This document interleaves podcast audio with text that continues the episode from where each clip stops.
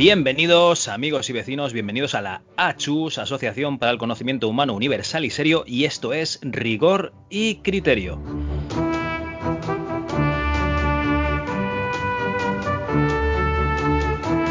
Y bueno, hoy tenemos un tema algo catedrático, o sea, no sé si estará al alcance de todas eh, vuestras mentes. Al escuchar este tema, pues igual tenéis que consultar un poquito la Wikipedia, ¿no? Tal vez IMDB. ¿no? Hoy vamos a hablar de la pura nostalgia adolescente pajillera de los hermanos Lozano. De una chica que yo sí que me sonaba de haberla vista en películas, ¿no? A la, chavala, pero el nombre es que tiene un nombre tan raro suena tan ridículo, ¿no? Molly Ringwald, que creo, ¿qué mierda de nombre es esta? Pero bueno, para eso tenemos al catedrático de Molis, de pelirrojas, Antonio Lozano. Hola, Antonio. Eh, hola Javi, eh, vas a tener que lavarte la boquita con jabón antes de hablar de mi musa pelirroja. ¿eh? O sea, sinceramente estoy notando ahí un tonito de sarcasmo que, perdona que te lo diga, te viene grande. ¿eh? ya te digo. Por cierto, tú eres un amante y un fiel defensor de comprar las cosas en formato digital, ¿no? Y no ocupar el espacio, ese espacio vital, ¿no? En esos pisos de 50 metros cuadrados que tenemos, ¿no? Pues cosas con cosas inútiles, ¿no? Como ordenadores y tal. Pues te tengo que decir que los pelirrojos son el mal, ¿vale? O sea, la encarnación del mal en este mundo eh, viene de mano de los pelirrojos, que Molly Ringwald es pelirroja y que hoy le he comprado un IBM Personal Computer 330 a un pelirrojo, que he ido allí en coche y, digo, oye, ¿quién eres, tío? Que no, no sé quién eres, ¿no? Porque cuando haces una compra en Wallapop, llegas al sitio, ¿no? Pero normalmente pues haces eh, el chat este lo pasas a WhatsApp o lo que sea, pues por si pasa algo, oye, que no puedo llegar o lo que sea, para que sea más ágil. Total, que estoy aparcado y le digo, tío, ¿quién eres? dice, soy el pelirrojo. yo, mierda, seguro que el ordenador este está podrido por dentro o algo. Todavía no lo he probado porque llego de la compra y que lo sepáis todos, los pelirrojos, el pelirrojismo es el mal en el mundo. Y Molly Ringwald es un poco pelirroja, pero no sé si, si es pelirroja del todo. ¿Hay alguna eh, película, Antonio, en que se vea así eh, ¿Cómo era? Eh, ¿Chocho Negrote? No, ¿cómo era? ¿Rubia de bote, Chocho Morenote? O... Eh, de verdad, sinceramente, no. Y si es que este programa lo tenía que haber presentado yo. Lo que pasa es que, claro, te toca a ti y otra cosa no, pero nosotros somos gente seria, gente formal, gente, de normas escritas y, y, hace tres programas escribimos que íbamos a traer un tema cada uno de los tres habituales participantes de este podcast y aquí estamos. Tres programas después, tú y yo, solo dos y con un único tema. Pero bien, eh, Molly Ringwald no es pelirroja natural. Esa fue una ah, decisión estilística que tomó ella. Eh, primero porque le molaba, o sea, le molaba el tono pelirrojo, creo que lo, lo vio en no sé qué película cuando era, era una muchachita adolescente y, dijo, ah, pues esto me mola para mí. Entonces se teñó el pelo de rojo y su agente cinematográfico le dijo, sigue por ese camino porque, bueno, por lo menos te diferencias un poquito de la media, de la media habitual, ¿no? Hablamos de los 80, hablamos de cine de instituto, de eh, hablamos de la belleza clásica norteamericana, que tenía que ser rubita, de ojos azules y a ser posible con faldita tableada corta y pompones en las manos, ¿no? Para hacer el, papel de animadora. Molly se salió un poquito de esa, línea, tanto le gustó que a fecha de hoy dice que casi no recuerda de qué color es su, su pelo natural. Con eso respondo a dos de tus preguntas.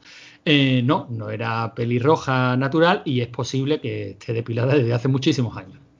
Bueno, lo que está claro es que Molly Ringwald, si la ves ahora mismo, o sea, hater aparte, que es todo, es todo pose, es una chica que tiene una cara pues que destaca, ¿no? O sea, ahora, a día de hoy, pues no la tengo controlada, pero sí que es verdad que no es la típica fisonomía de protagonista de películas, y por eso yo creo que, sus películas, pues ella destaca, y es una cara que con la que te quedas, ¿no? O sea, que, que pasan los años y la vuelves a ver y dices, hostia, esta es la de la película aquella, porque no es la típica rubia genérica bueno, que serán las otras chicas que saldrán en sus películas. La típica rubia genérica con pecho bastante prominente, ¿no? O sea, muy bien de tipo.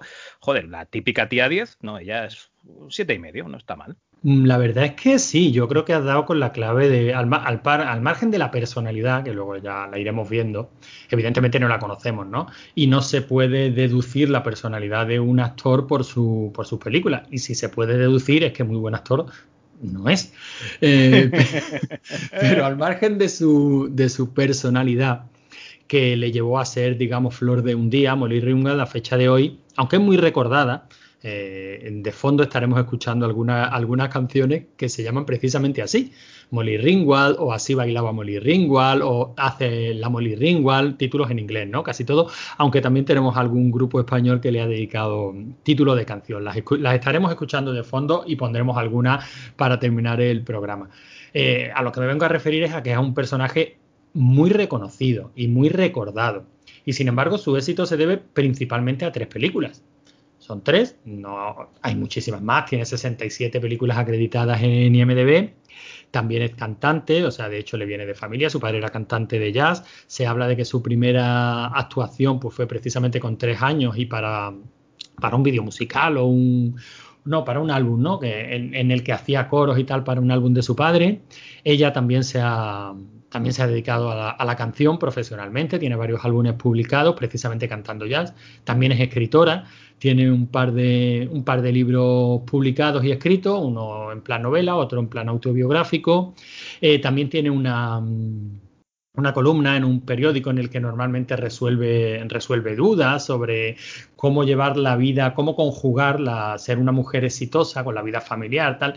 La verdad es que mm, es el arquetipo de mujer con los pies muy bien asentados en el, en el suelo, con la cabeza muy bien amulada, capaz de reírse de sí misma, como también hemos visto en pelis como No es otra estúpida película americana.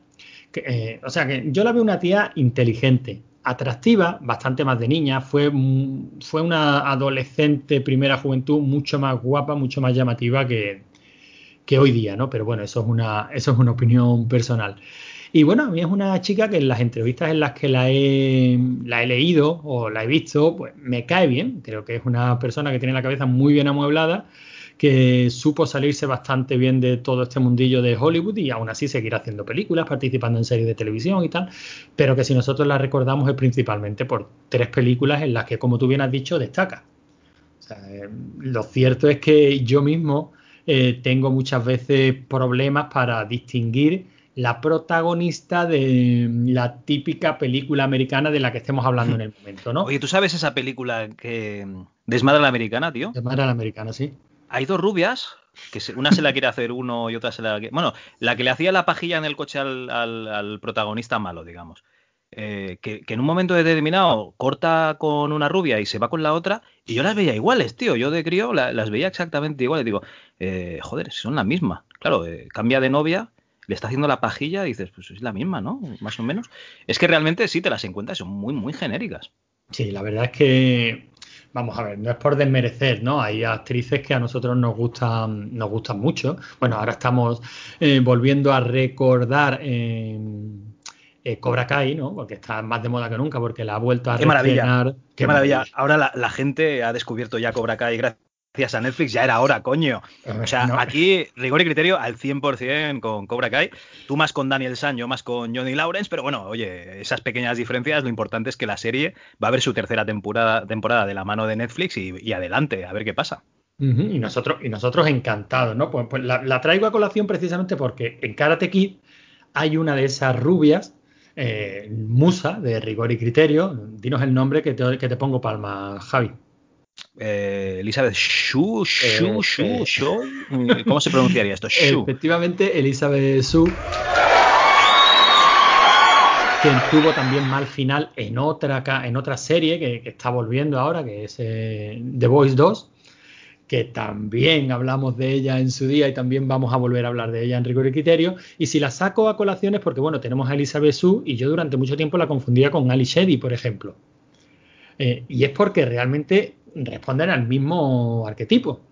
Son chicas rubias, ojos azules, norteamericanas, guapas, monas, sí.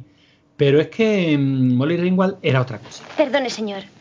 Creo que ha habido un error. Ya sé que es un castigo, pero creo que no me corresponde estar aquí. Es que era otra cosa, era muy llamativa, tenía unos rasgos de la cara muy marcados, principalmente la, boca, unos labios muy carnosos, el pelo pelirrojo, eh, también el desparpajo que tenía, la actuación, las caras, no era mm, la típica guapa que iba de guapa y que siempre pretendía parecer como guapa. Lo era, era guapa, pero sin embargo, mm, yo siempre le vi un puntito que no tenían, la, que no tenían las otras.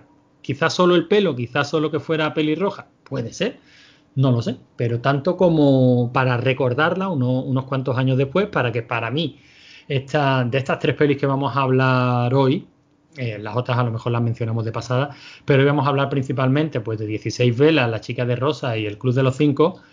Eh, para mí de esas tres la única gran película película que es un que aguanta bastante bien el paso del tiempo y que la puedes ver y que siempre le vas a sacar alguna cosita es el Club de los Cinco. 16 velas y La chica de rosa no dejan de ser comedietas adolescentes muy de la factoría de John Hughes en su estilo, con sus personajes, con sus tropos, están todos ahí, se pueden ver, son divertidas, pero desde luego no sé qué tal aguantarían el paso del tiempo. Tú, las has revisto ahora, aunque también. No, no, no, no, yo no las he revisto. Yo sí había visto estas dos películas, 16 velas, eh, Pretty in Pink, eh, Belleza en Rosa, es que no sé cómo se tradujo. El bueno, se tradujo aquí como la chica de rosa. Bueno, la chica de rosa. Yo sí esto lo vi de, crío, lo olvidé, ¿vale? Y, ahora lo he vuelto a ver y dije, uff, madre mía, menos mal que la chica explosiva sigue ahí, ¿no? Para, para destacar lo absurdas que eran estas pelis y, y que necesitabas poner ahí ciencia ficción para que encajase todo. En fin, eh, hay una película que están viendo mis críos ahora, porque mi mujer la puso el otro día en Netflix, que es un espía y medio, ¿vale? Que sale La Roca, Dwayne Johnson y Kevin Hart, ¿no? Haciendo pues como, La Roca hace como de espía y tal, y el otro va a hacer pues como que el que era el, el guay del instituto y eso. Y, no va de institutos, pero sí que va de institutos porque a Dwayne Johnson le hacían bullying y ahora el hijo de puta es un tío de, casi dos metros cuadrado, ¿no? Que te, levanta la mano y ya te, cagas vivo.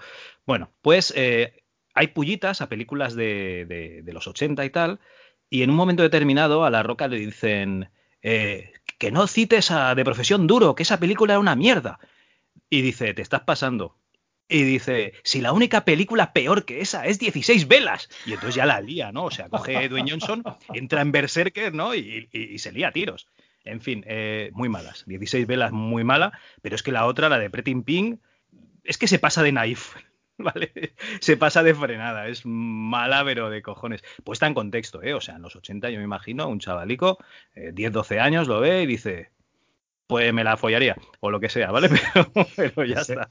Pero en serio, Javi, ¿esa es tu, esa es tu votación final? O sea, muy malas tanto una como la otra. Bueno, si quieres entremos en matices después, ¿no? Cuando vayas desmembrando un poquito las películas de tu musa.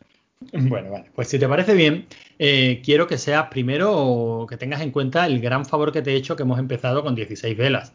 Luego vamos a hablar del Club de los Cinco y vamos a terminar con la chica de Rosa por seguir un orden cronológico. Espera, espera. El Club de los Cinco, yo la vi de crío, de crío, yo qué sé, tendría, no sé, cuando la eran por la tele, pues de principios de los 90, imagino. Y yo acabé de ver esa película tan por lo alto que le robé una gabardina a mi padre que tenía en el armario y yo salí y fui a casa de mi hermano con la gabardina por la calle y como eran los 90, pues eh, la gente diría, pobrecito, el subnormal, con la gabardina de su padre. En fin, que, sí que te ponías ahí, o sea, solo me faltaba la chupa por, por, dentro, ¿no? Como el protagonista de la peli, porque la verdad es que acababas ahí, hostia, cómo mola esto, ¿no? Lo que pasa es que a día de hoy, pues eh, igual aburre un poquito, ¿no? Eh, ¿Lo crees? Bueno, ya llegaremos al club, al club de los cinco. Veo que aquí vamos a tener hoy debate. Eh, si esto era una introducción, ha sido muy larga. Vamos a hablar de, Molly Ringwald, vamos a repasar tres de sus pelis y vamos a establecer unas conclusiones finales. Si te parece, Javi, empezamos con 16 velas, pero antes escuchamos un poquito de música.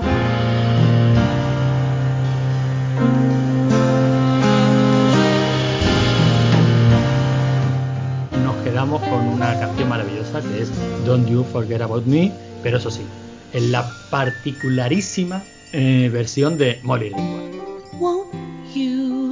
Come see about me?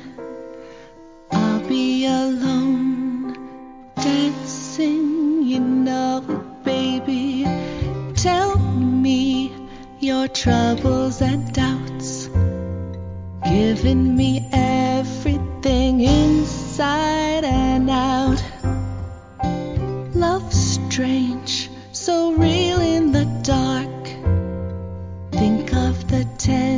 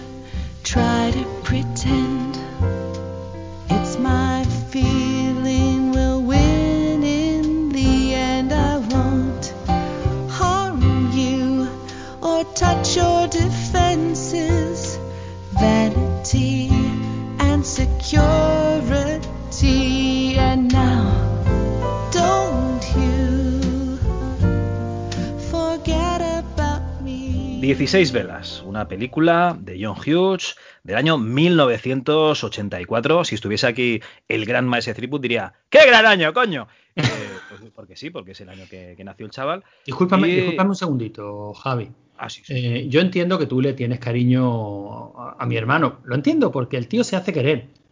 Con ese, ese aspecto que tiene de perrillo apaleado, se hace querer. Desparpajo propio de, de un indigente. Efectivamente, se hace querer la criatura.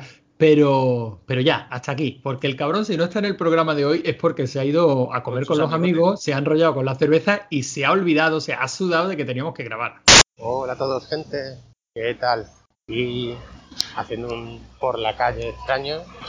Eh, digo extraño porque no es realmente un por la calle, sino que yo tenía que participar en el, en el programa sobre Molly Ringwald, sobre mi adorada, mi amada, mi excitante, como aquel, como aquel excitante curso, ¿no? Molly Ringwald.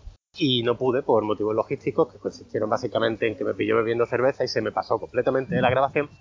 Así que me, me dijeron que mandara aquí un pequeño audio para hablar de ella, para complementar el maravilloso, imagino, porque no lo he escuchado, programa de, mi- de mis compañeros. Y nada, ¿qué podría yo decir sobre Molly Ringwald que no se haya dicho ya, no? Eh, no quiero caer en el tópico o en la ordinariez de decir que esta muchacha fue mi primera elección, pero sí, lo voy a decir porque me siento orgulloso de ello. Desde entonces ha ido a peor. O sea, la primera fue maravillosa y luego ya me he ido conformando con cualquier mierda. Empezamos con las revistas de, del Vesca y tal, ¿no? Y, y luego ya fuimos con el porno duro de Xvideo. Pero la primera, la bonita, fue Molly Ringwald, esa pelirroja maravillosa, una mujer preciosa, guapísima y con un talento impresionante que no sé por qué eh, tuvo su auge, ya sabéis, en el trienio del 84 al 86, ¿no? Cuando sacó las tres películas dirigidas por, bueno, dirigidas, creo que una de ellas fue guionizada, no dirigida, por John Hughes, eh, de las que habrá hablado mi compañero, de 16 velas, eh, el los Cinco y La chica de rosa. Luego sacaría otras películas del mismo estilo, así de adolescente y tal. Sacó una, no recuerdo el nombre, era muy mala, muy mala, con Robert Downey Jr. Y sacó alguna más, pero eran todas.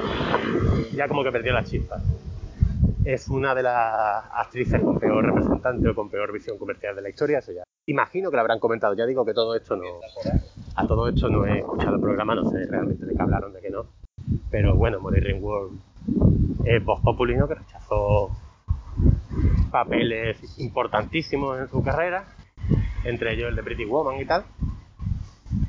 Y se ve que una muchacha, como decían en el Club de los Cinco, que Claire es un nombre francés, eso le viene de familia, ella eh, tiene antepasados franceses, y se ve que tiene muchas inquietudes culturales y tal. Su padre era músico de jazz, ella también canta jazz, porque aparte de ser arrebatadoramente hermosa, tiene una voz muy bonita. Os recomiendo que la escuchéis cantando. Y se fue a Francia y empezó a hacer papeles secundarios y tal, y se le perdió la pista. Pero bueno, lo que íbamos. Eh, su trienio fabuloso con esas tres películas impresionantes. Luego también se le recuerda, que se me- no creo que se me olvide, por salir en Apocalipsis, en la adaptación de Stan, la novela Stephen King. Y también tuvo un papel así que en su día fue bastante sonadete porque esa, miniserie tiene un, reparto espectacular, ¿no? De hecho, aparte de Molly Ringwald, creo que recordar que salía alguien más del, del Brad Pack este famoso. Ya sabéis, de Molly Ringwald, Emilio Esteves, que también compartiría con ella en el Club de los Cinco, Anthony Michael Hall, Rob Lowe, ¿no? ¿No era Rob Lowe el que salía en The Stand? No sé. Ya sabéis que yo estas cosas las hablo de memoria y se me, va, se me gira la pinza y luego vendrá el subnormalito a corregirlo, pero bueno, son cosas que tenemos que, que asumir y no tendremos problema. Pues eso, Emily Greenwald forma parte del Brad Pack y diríamos que era la guapa del Brad Pack, ¿no? Igual que estaba lleno de guapos, pues ella era la guapa, aunque Ali Sheedy, la gente tiene en la cabeza la Ali Sheedy actual, que pobre mía es más fea que pegarle con un calcetín sudado. Bueno, no es que sea fea, sino que ha envejecido como el culo. Y la imagen de Ali Sheedy de tirada, de por diosera y tal, en el Club de los Cinco. Aparte de ser la más la mayor del reparto con bastante diferencia. Pero también era guapísima en su día. O sea, se juntaron dos que eran dos bellezones. Vale, Bueno, así que eh, e- ese es el nivel de compromiso de rigor y criterio. No, no, no, pero cuando tu hermano falla la grabación, lo hace muy bien, porque el hijo de la... de- perdón, que no, claro, es tu, es tu hermano, o sea, la madre es la sí, misma. sí, Perdón, perdón. mi hermano ser un hijo de la gran puta igualmente, no te preocupes. Bueno, el caso es que el tío es siempre que me han liado los amigos, vamos, que está de farra. O sea, Claro, estamos grabando un lunes a las tres y media de la tarde y el tío se ha liado pues, en la sobremesa, lo típico que has comido con vino, ¿no? Antes te has tomado dos vermuts, luego ya te echas el carajillo de bailes, ¿no? Y luego un chupito de hierbas, pues para bajarlo todo. Y el tío pues estará ahí echándose un gintone ya, por lo menos, el cabrón. En fin, y nosotros aquí hablando de Molly Ringwald y hablando de 16 velas. ¿Te parece, Javi, que empecemos con una crítica de gente que sí sabe de, de cine? Lo que pasa es que luego me va a condicionar. Igual, igual sabe de cine de verdad y luego yo pues cambio mi opinión de mierda, claro. Me ofendes bastante. Voy a Vale, leerte la crítica que yo he elegido para esta ocasión. Ah, vale, vale. Adelante. Pues esta crítica mm, que firma Valores Eternos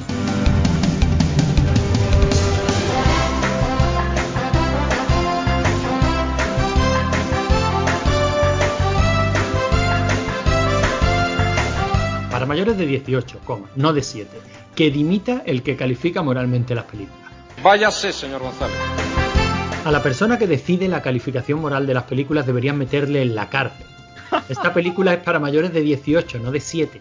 Poner esta calificación puede ocasionar equívocos y escandalizar a niños o niñas de 7 o 15 años. 16 velas es para mayores de 18. No porque haya escenas de sexo, aunque las hay, sino por el contenido de las frases, comentarios, temáticas.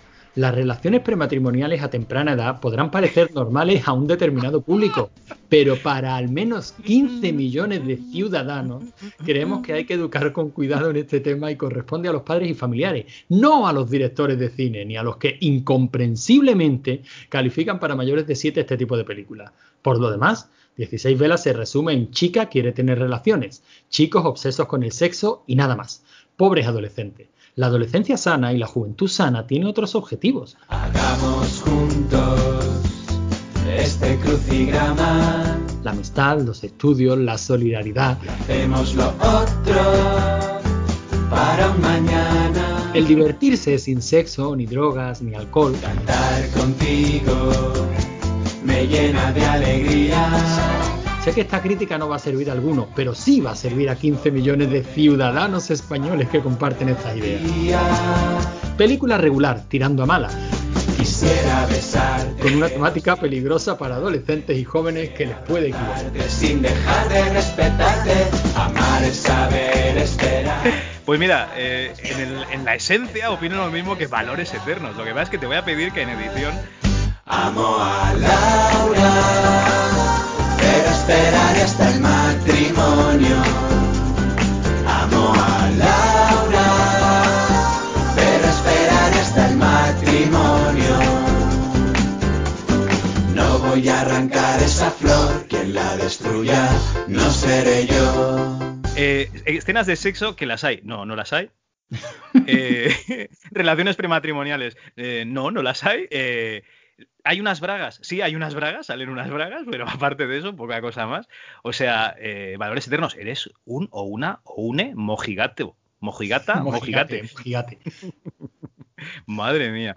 Pues en sí, fin, sí. eh, la película es la típica comedia de enredos en la que la chica apocada, que no le hacen caso en, casa, eh, que digamos que tiene un bajo concepto de sí misma, accidentalmente, eh, por error, le va a decir a una amiga, me gusta Manolito, y Manolito intercepta ese mensaje y el tío le gusta desde el principio. Y la única, el único enredo que hay ahí es que eh, ella no se lo dice a él hasta pasado un tiempo. Pero él está completamente de acuerdo en, digo, en, salir con las chavalas cuando haga falta.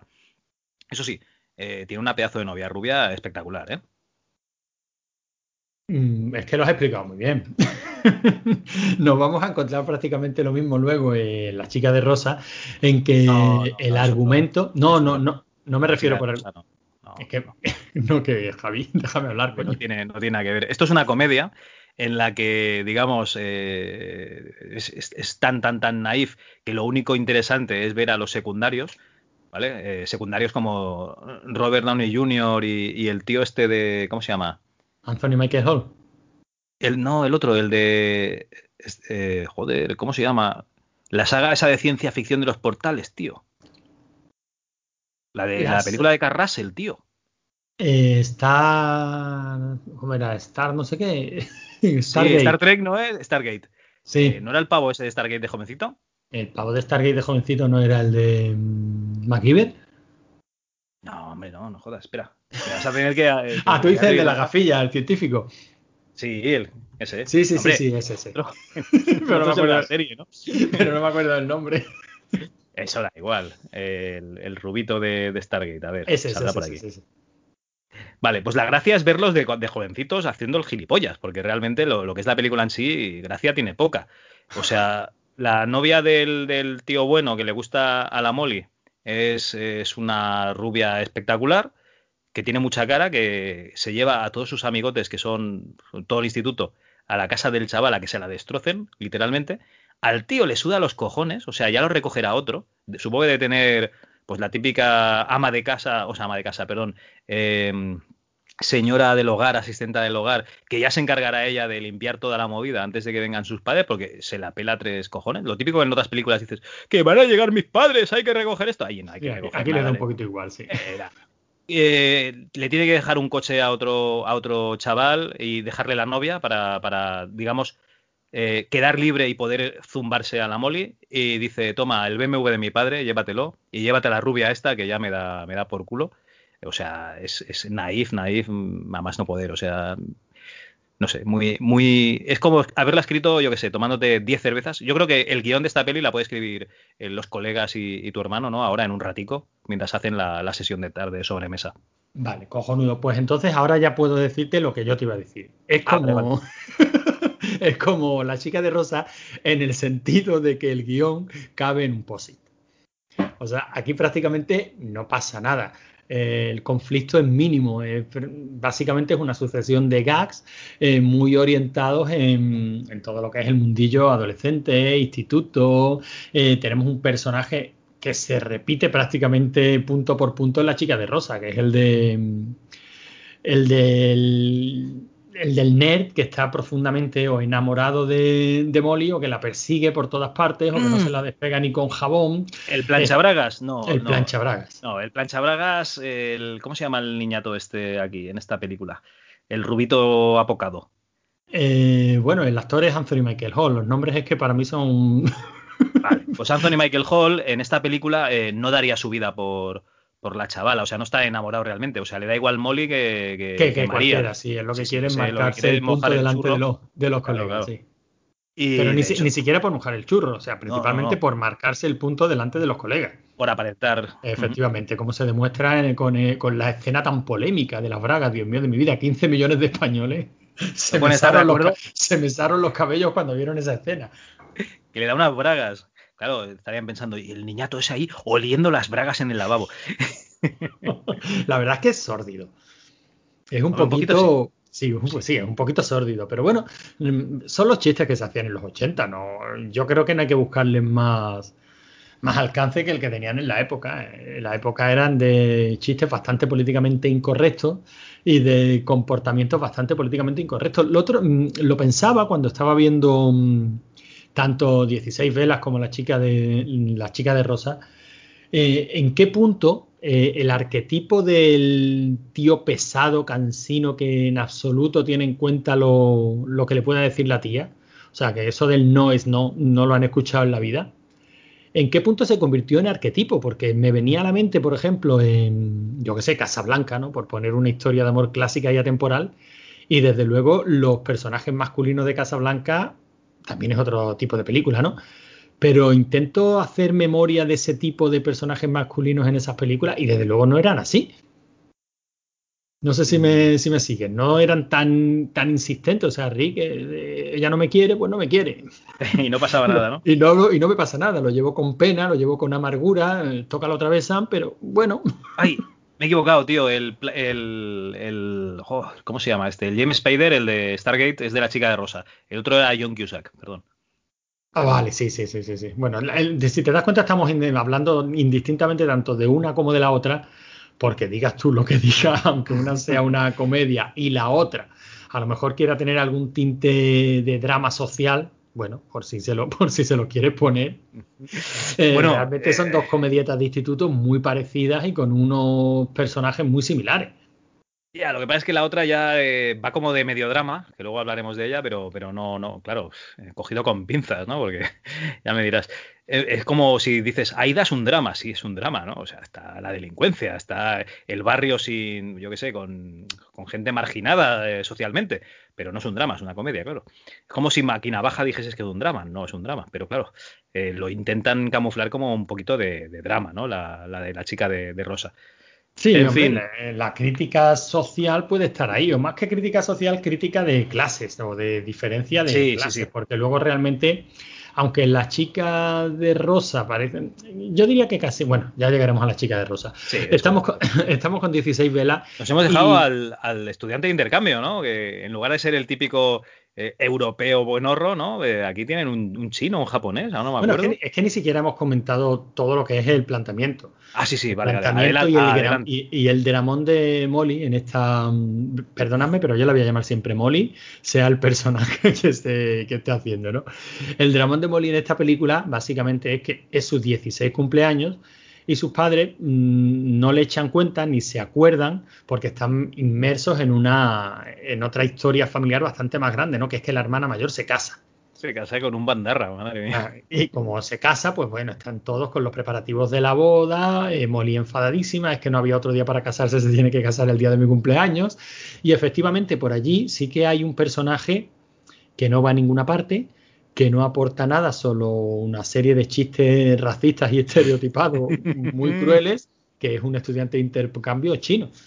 No sé. Eh, oye, eh, a ver, hasta cierto punto, porque se lleva a la tía con las tetas más grandes de toda la película, también te lo digo, ¿eh? Sí, bueno, digamos que le dan un final a, priori eh, agradable para el personaje, pero es verdad que no hace otra cosa en toda la película. Se emborracha, se ríe con una y le rompe el coche al, al tío de la Molly o, no, al abuelo, no me acuerdo quién era. En fin, ya digo, poco, poco más. La verdad es que la peli tiene poco más, pero yo, sin embargo, sí la salvo. Desde, luego no vamos a decir que esto es un peliculón. De, las tres, para mí, la mejor, ¿eh? ¿En serio? En serio, en serio. Yo es que no veo eh, el Club de los Cinco desde, desde que la vi, ya te digo, de, criajo. antes de, de colocarte la gabardina, ¿no? Correcto, justo antes de colocarme la gabardina y, y ya está, no, no la he vuelto a ver. Bueno, pues nada, entonces no sé, es que me, me dejas descolocado completamente, Javi. ¿Cómo, ¿Cómo esta va a ser la mejor? Si esta es la mejor, ¿de qué estamos hablando? ¿Por qué estamos hablando de Molly Ringwald? Eso me pregunto yo. yo creo que es una peli divertida y además creo que es una peli que refleja muy bien el ambiente y el cine, el cine de consumo que se hacía en los 80.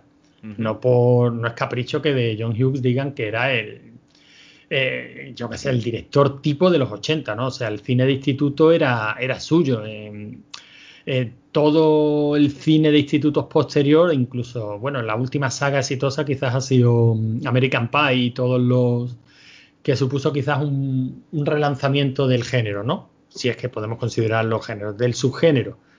Pero a raíz de American Pie sí es verdad que salieron quizás un poco más pasadas de vuelta, quizás un poquito más, más gamberras, en sobre todo más gráficas. Yo no diría más gamberras, pero sí más, más ordinaria. Eh, pero todo este tipo de cine, incluso el más actual, le debe muchísimo a lo que, a lo que hizo John Hughes. Y a mí me resulta curioso de ver porque se le tiene por un director de películas estereotipadas y todas iguales y los mismos personajes, los mismos arquetipos, y realmente no era tan así. No te voy a decir que sean personajes muy bien construidos, pero incluso la misma novia, la tercera en discordia, la novia del chico al que le gusta Molly en esta película, ni siquiera en, esta película no es la típica rubia tonta que se enfada y que al final acaba poniendo morritos porque no se ha salido con la suya, como, como si podía pasar en Teen Wolf, por ejemplo. No sé si lo recuerdas. Bueno, esta tía directamente es un encefalograma plano que le da igual Castilla-La Mancha que Castilla-León, o sea, le, da igual todo.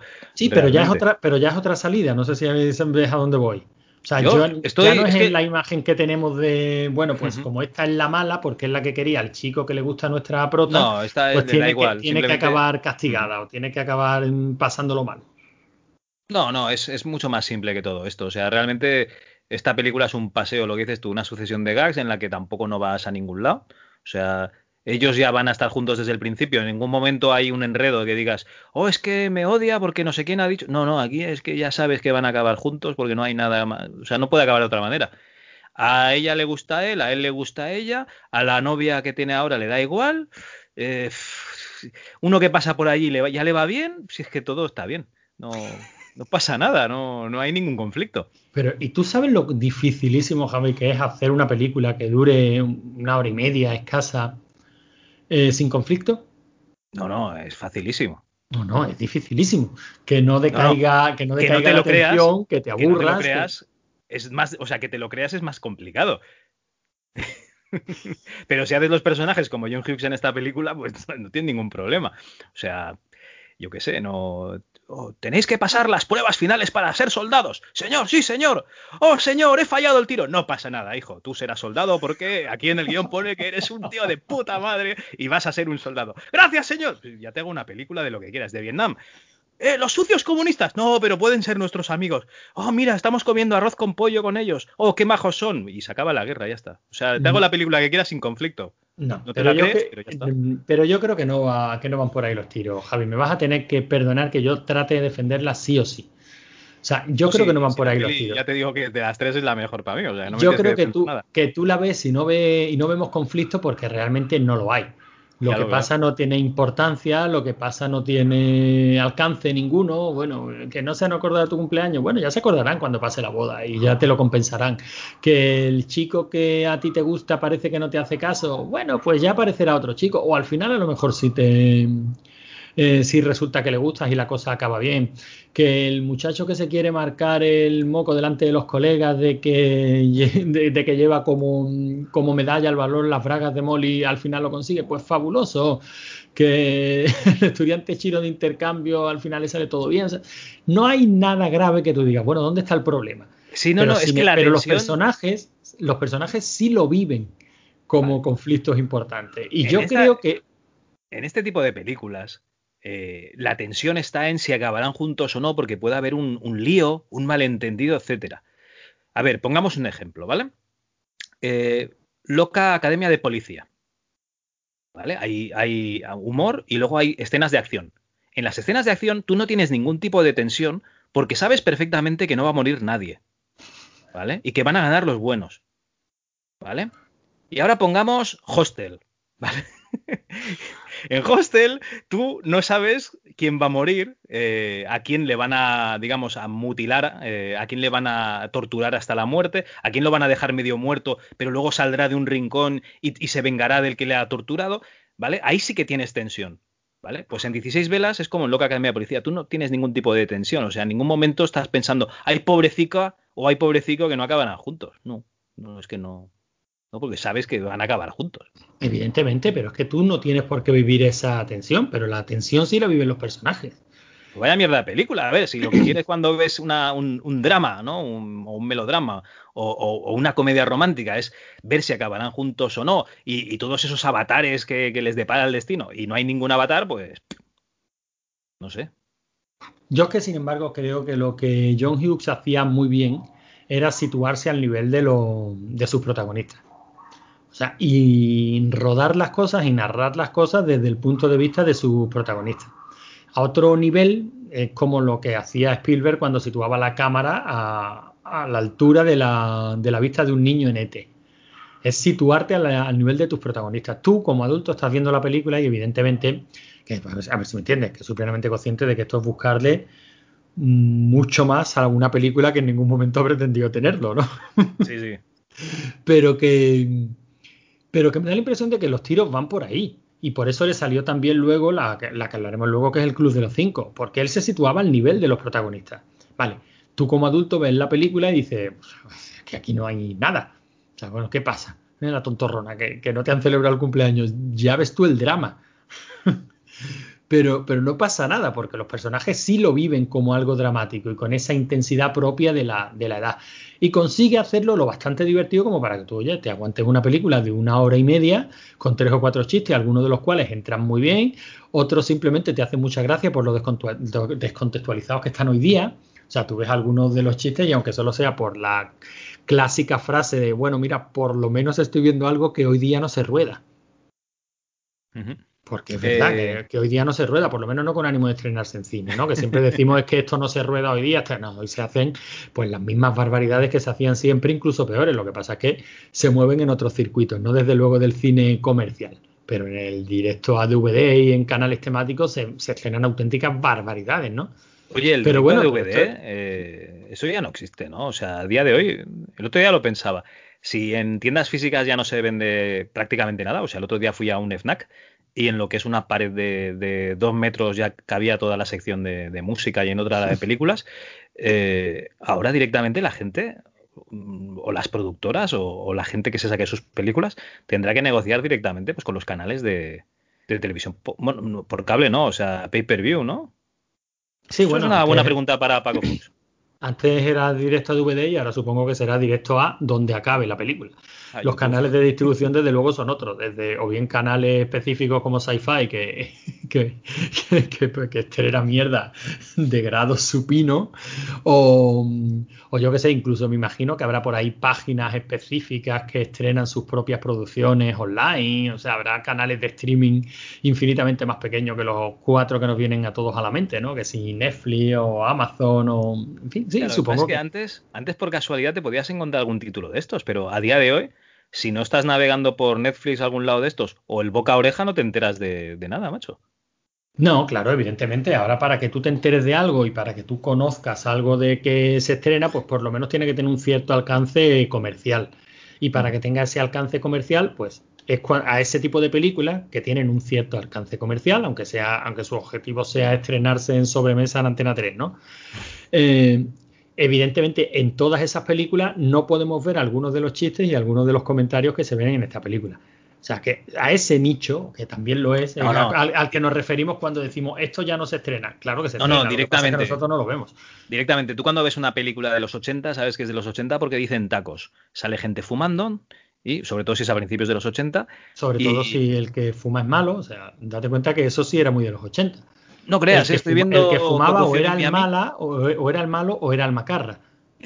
No, estoy viendo Corrupción en Miami y, y Don Johnson está ahí cigarro tras cigarro y si no, este está fumando ahí un buen habano, ¿no? Y no el de su compañero, ¿no? El de Ricardo Taps, sino un habano de los de que se encienden con mechero. Lo que me estoy dando Bueno. cuenta, Javi, es que tienes una habilidad extraordinaria para llevarte. ¿Te ha interesado tan poquísimo 16 velas? Es que miedo, ya me pasado- da, miedo me da, porque esta es la buena para ti. Y te ha Es que- interesado tan poquísimo. Han pasado 10 minutos y yo digo, vamos a cortar esto porque ya no hay nada más que aportar, ¿no? Que no aportase John Hughes en su día. Bueno, pues si te parece, mira, te voy a proponer un. Te voy a enseñar como dos pastillas tipo Matrix. A ver. Pasamos a la buena, la que para mí es la buena, eh, de la que sí tengo bastante que decir. ¿Mm? O, o- o pasamos a la chica de rosa. A ver, vamos a ser sinceros. Eh, para que no venga toda la bajona de golpe, ¿no? Yo pasaría a la chica de rosa y luego ya acabamos por todo lo alto, ¿no? Con, con ese, el club de los cinco. Eso todo, eh, ese, todo lo alto me lo, me, lo- me lo estás concediendo, ¿no? Por supuesto. O sea, eso es una concesión que me haces a mí, no porque yo tú me pongo, en, lo me piensas. pongo en tu lugar, me pongo en tu lugar y yo digo, hostia, el Antonio le gusta mucho el Club de los Cinco, pues que acabe el programa así por lo alto, ¿no? En el Club de los Cinco, yo creo que sí. Pues me parece cojonudo. Pues si te parece, la chica de rosa. O sea, bueno, sabes que hemos un- igual. un seg- un seg- un segundito, un segundito, por favor. por favor, las cosas hay que hacerlas con propiedad. Habíamos venido de 1984, 16 velas. Molly Ringwald, que no lo hemos comentado, cumplía, bueno, cumplía, tenía 16 años, ¿vale? Cuando se estrenó la película, con lo cual o la estuvo rodando entre los 15 y 16 o tenía los 16. Y una cosa que no hemos dicho es que eh, no aparenta 16, aparenta un poco más, ¿vale? Y en el 85, John Hughes eh, haría una película que es así. Esa, esa, película sí que era una comedia. Esa película me la hizo ver mi hermana en el cine. En el 85, si se estrenó aquí en el 86, yo tendría 8 años y no me enteraba de nada, que es La Mujer Explosiva, ¿vale? Gran película, gran comedia a día de hoy. No la veas con tus hijos si son pequeños. Y en el 86. Bueno, no, perdona, perdona, perdona. Eh, abramos un pequeño paréntesis, Javi. No creo que nuestra audiencia se asuste de que seamos caóticos. Ah, vale. ¿Por qué? Si la mujer explosiva es maravillosa, si no se puede ser más blanca. Yo no me enteré de nada con ocho años, ¿vale? Por eso digo que si son pequeños, que, que no hace falta que se la pongáis. Pero bueno, cuando dices pequeños, ¿a qué edad te estás refiriendo? No, a ocho años. Yo es que tengo dos críos, uno de 11 y una de 8, entonces eh, la de 8 y el de 11 se las he puesto y en un momento dado, eh, por lo que sea, entró su madre, eh, cambiamos la película y nunca más me han dicho, oye, papá, es Bueno, aquella bueno. película de los que se ponen el sujetador en la cabeza e invocan eh, un- un- una bestia, ¿no? Venida de, otro, de otra dimensión eh, que concede deseos, ¿no? Vale, vale, no, no. eh, Respeto, por supuesto, tu opinión, ¿no? Yo, por- yo- hombre, yo no he visto todavía la mujer explosiva con mis niños. Estoy deseando verla porque sé que, que- que mi niño se va a reír muchísimo, pero estoy viendo con ellos Cobra Kai. Y te Vale. aseguro que yo no recordaba de eh, Cobra Kai eh, la sucesión continuada de chistes con salchichas de, Y- la, sí, sí, sí, mariquita. de, de la primera temporada. Y bueno, mm, y cómo No- no diré se conduce. Perdón, perdón. No te decía que no diré que sean mm, chistes cómodos para ver con tus niños, pero bueno, tampoco me han quitado el sueño. Ya, ya. Bueno, pues te voy a decir que, por ejemplo, eh, han visto muchísimas veces eh, una pandilla alucinante, pero por lo que sea, la mujer explosiva, pues no les hace, no les hace gracia. A mí sí, a mí me, encanta porque es es súper cutre y todo lo cutre, pues me, me gusta, ¿no? En fin, año 86, La chica de rosa, ¿no? Ese drama, ¿vale? Según IMDB, comedia, drama, romance, ¿no? En, en los años 80-90 eso se llama melodrama, ¿no?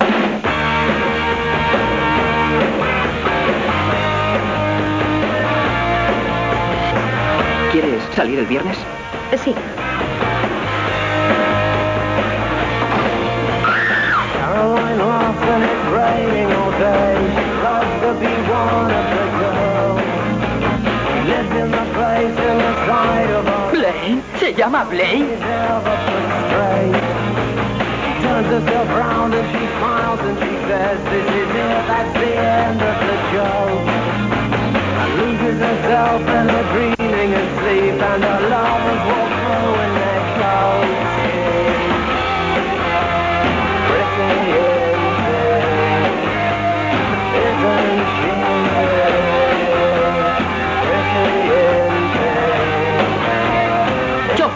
Vale, tío.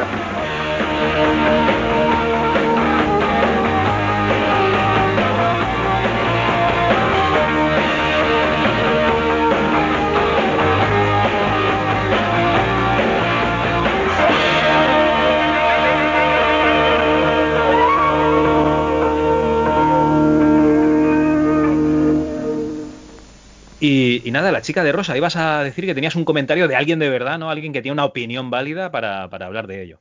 Venga, vamos allá, porque igual que teníamos la mejor crítica que hemos sido capaces de encontrar de 16 velas, tenemos, tenemos lo mismo, ¿no? La mejor crítica que he sido capaz de, de encontrar sobre la chica de Rosa. En este caso, una, una compatriota mía, una Kaori, Mala- malagueña. Eh, la tía escribe que, que no para, vamos, de 2000, 1805 críticas. Joder. Pero, Bueno. pero ¿le, le pagan dinero o algo? No lo sé, no sé si la gente. Bueno, a nosotros no nos pagan por esto, Javi. No, no, pero es que a nosotros, eh, en fin, corramos un tupido velo. Un día igual nos pegan un tiro por grabar esto, aunque sea lo contrario. Nos dice Kaori, mm, malagueña de pro, el rosa también puede hacer que te veas como una payasa. Corcholis, ¿esta es una de las comedias románticas más valoradas? ¿Por qué? Para empezar, de comedia nada. Nada de nada. O sea, que hay que reírse de Duki, el amigo acosador de Andy. Vaya personaje, de verdad. Está bien que los hombres sean constantes en sus sentimientos y te demuestren su amor, pero lo de este chico ya es pasarse. Me pregunto cómo ha podido aguantarlo Andy durante ocho años. Ocho años atada a su posesividad, a sus llamadas obsesivas, a sus persecuciones, a sus berrinches. Ducky no tiene ningún derecho a exigirle a Andy fidelidad. No tiene ningún derecho a enfadarse con ella cuando ella se enamora o quiere salir con un chico. Es más, ni siquiera merece que le den ninguna explicación o justificación. Él sabe lo que hay. Mala suerte si quiere seguir soñando con un amor imposible que, sinceramente, Andy debería haber cortado antes. Pero es que eso de saber que alguien está enamorado de ti como un loco es muy halagador y claro. De esa manera terminas haciéndole daño a ese amigo tan querido que en realidad no puede ser tu amigo. El caso es que Andy es una chica normal y corriente que en teoría es una outsider, pero que ojo al dato enamora a todos. Bien, entre esos todos está el protagonista, Blaine, un estudiante de buena familia. Esta es la historia.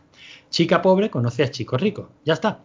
Pero es que de eso nunca ha sido un problema en las historias de amor. Estoy pensando que a lo mejor en Estados Unidos sí son así de elitistas y superficiales. Y de ahí que planteen un conflicto para que para ellos sea tremendo. Pero que para nosotros, los europeos, que estamos acostumbrados a que los príncipes azules se casen con cenicientas, no supone ningún drama. También me parece bastante hipócrita que se denuncie a la clase alta norteamericana por beber y tener relaciones sexuales como insinuando que las clases bajas, esas del bareto al que va Andy, no lo hicieran. ¿En serio? Cuando salen beben zumitos, ¿no? Además, James Spader será, será un estúpido pijo, pero vaya estilazo que tiene. Alabanza inmerecida, no entiendo su fama. A esta chica no le ha gustado la chica de rosa, a mí sí. ¿A, a ti- a ti te ha gustado la película? A mí me ha gustado la peli, me gusta la chica de rosa, que en este caso es Molly Ringwald, y, y a pesar de eso estoy totalmente de acuerdo con lo que dice esta chica, con lo que dice Kaori. Hombre, a ver, realmente el, el chaval este, el que la acompaña a todas partes, Aquí es eh, insufrible, Un poco, un poco de acoso sí que es, ¿no? O Un poco. realmente. como un poco. A mí lo que me encanta es cuando dice el, el John Cryer este, el Ducky, Hijo cuando de puta, dice- no ha cambiado de papel en 30 años, ¿eh?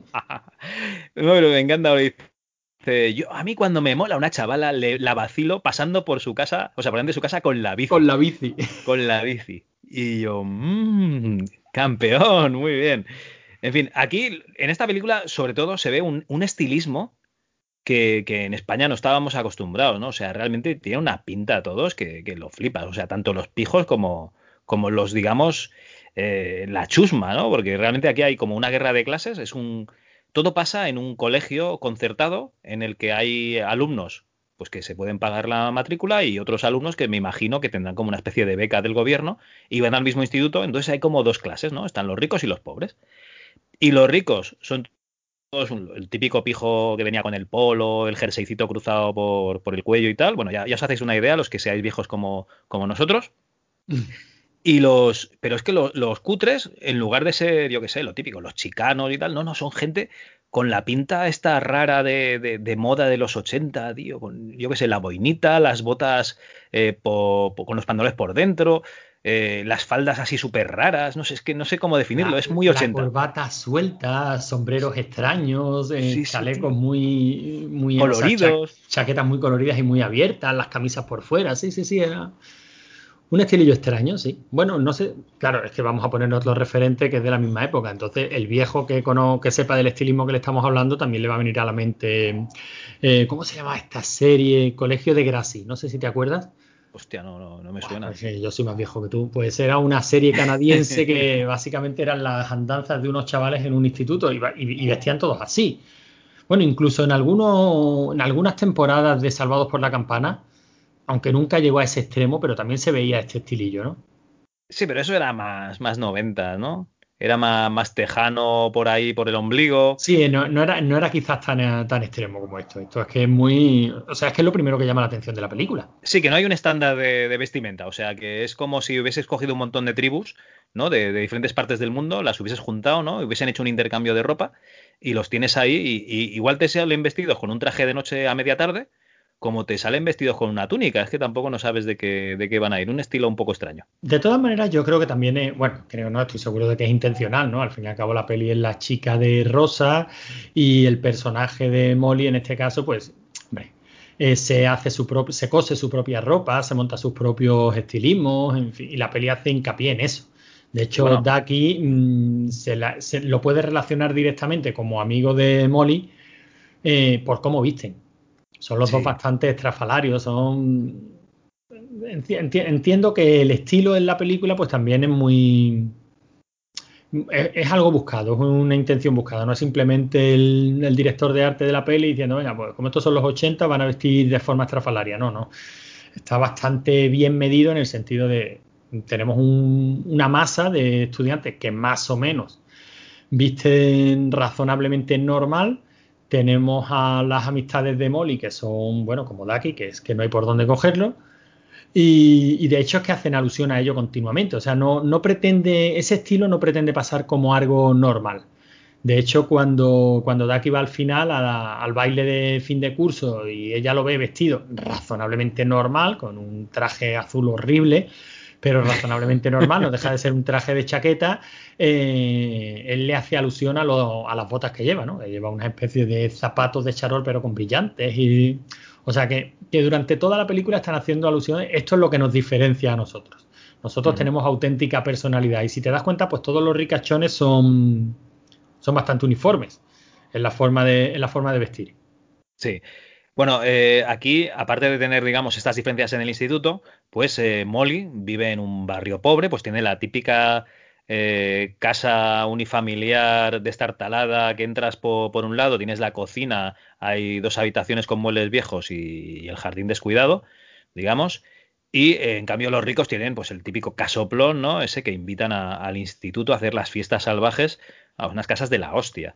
Eh, tema de coches, pues eh, aquí todos tienen su estilo de coche, ¿no? Pero lo que me llama la atención mucho es que realmente ella es una chica, digamos, humilde, ¿no? De origen humilde, su padre no trabaja, hacen entender que no trabaja desde hace muchísimo tiempo, se dedica pues a no ir a entrevistas de trabajo y beber cerveza en el porche, y tiene, ella tiene coche, viven en la casa sin ningún tipo de problemas, porque no te acentúan el drama de que es pobre. O sea, el, el drama de ser pobre, bueno, lo- luego entro. Eh, no hay ningún, yo qué sé, eh, aviso de embargo. mm, compran, pues me imagino que la comida y todo. O sea, que no tienen problemas económicos. La chavala trabaja en una tienda de donde trabaja Annie Potts, ¿no? Que está preciosa en esta, en esta película. Una tienda como de discos y tal. Y si no sabéis lo que es un disco, ¿no? Es un disco es lo que había antes de los compact disc, ¿no? Que era un- como un compact disc pero muy grande. Y, y entonces escuchaba música porque había una aguja que la ponías en contacto con el disco y cuando daba vueltas, ¿no? Pues salía la, la música por un altavocillo. Si no sabéis lo que es un compact disc, bueno, pues un compact disc viene a ser lo mismo que un DVD o un Blu-ray, pero con menos capacidad, ¿vale? Bueno, el caso. eh, Si no entonces- sabéis lo que es un Blu-ray o un DVD, viene a ser algo así como un pequeño Spotify portátil que te puedes llevar en un disquito de plástico de un lado para otro. No tiene tanta capacidad como Spotify, pero bueno, te sirve para hacer el apaño. Te sirve para lo mismo. Bueno, el caso es que eh, realmente hay, hay un drama, pero el único drama que hay es que, a, ver, a Molly le da vergüenza que le vean que vive eh, en esa casa.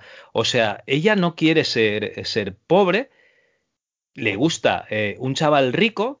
Y el único drama que tiene es eh, que no quiere estar con su ambiente porque la, desprecian. La verdad es que sí, son unos hijos de puta, eh, estos pijos de mierda. La verdad es que, sí, unos cabrones todos.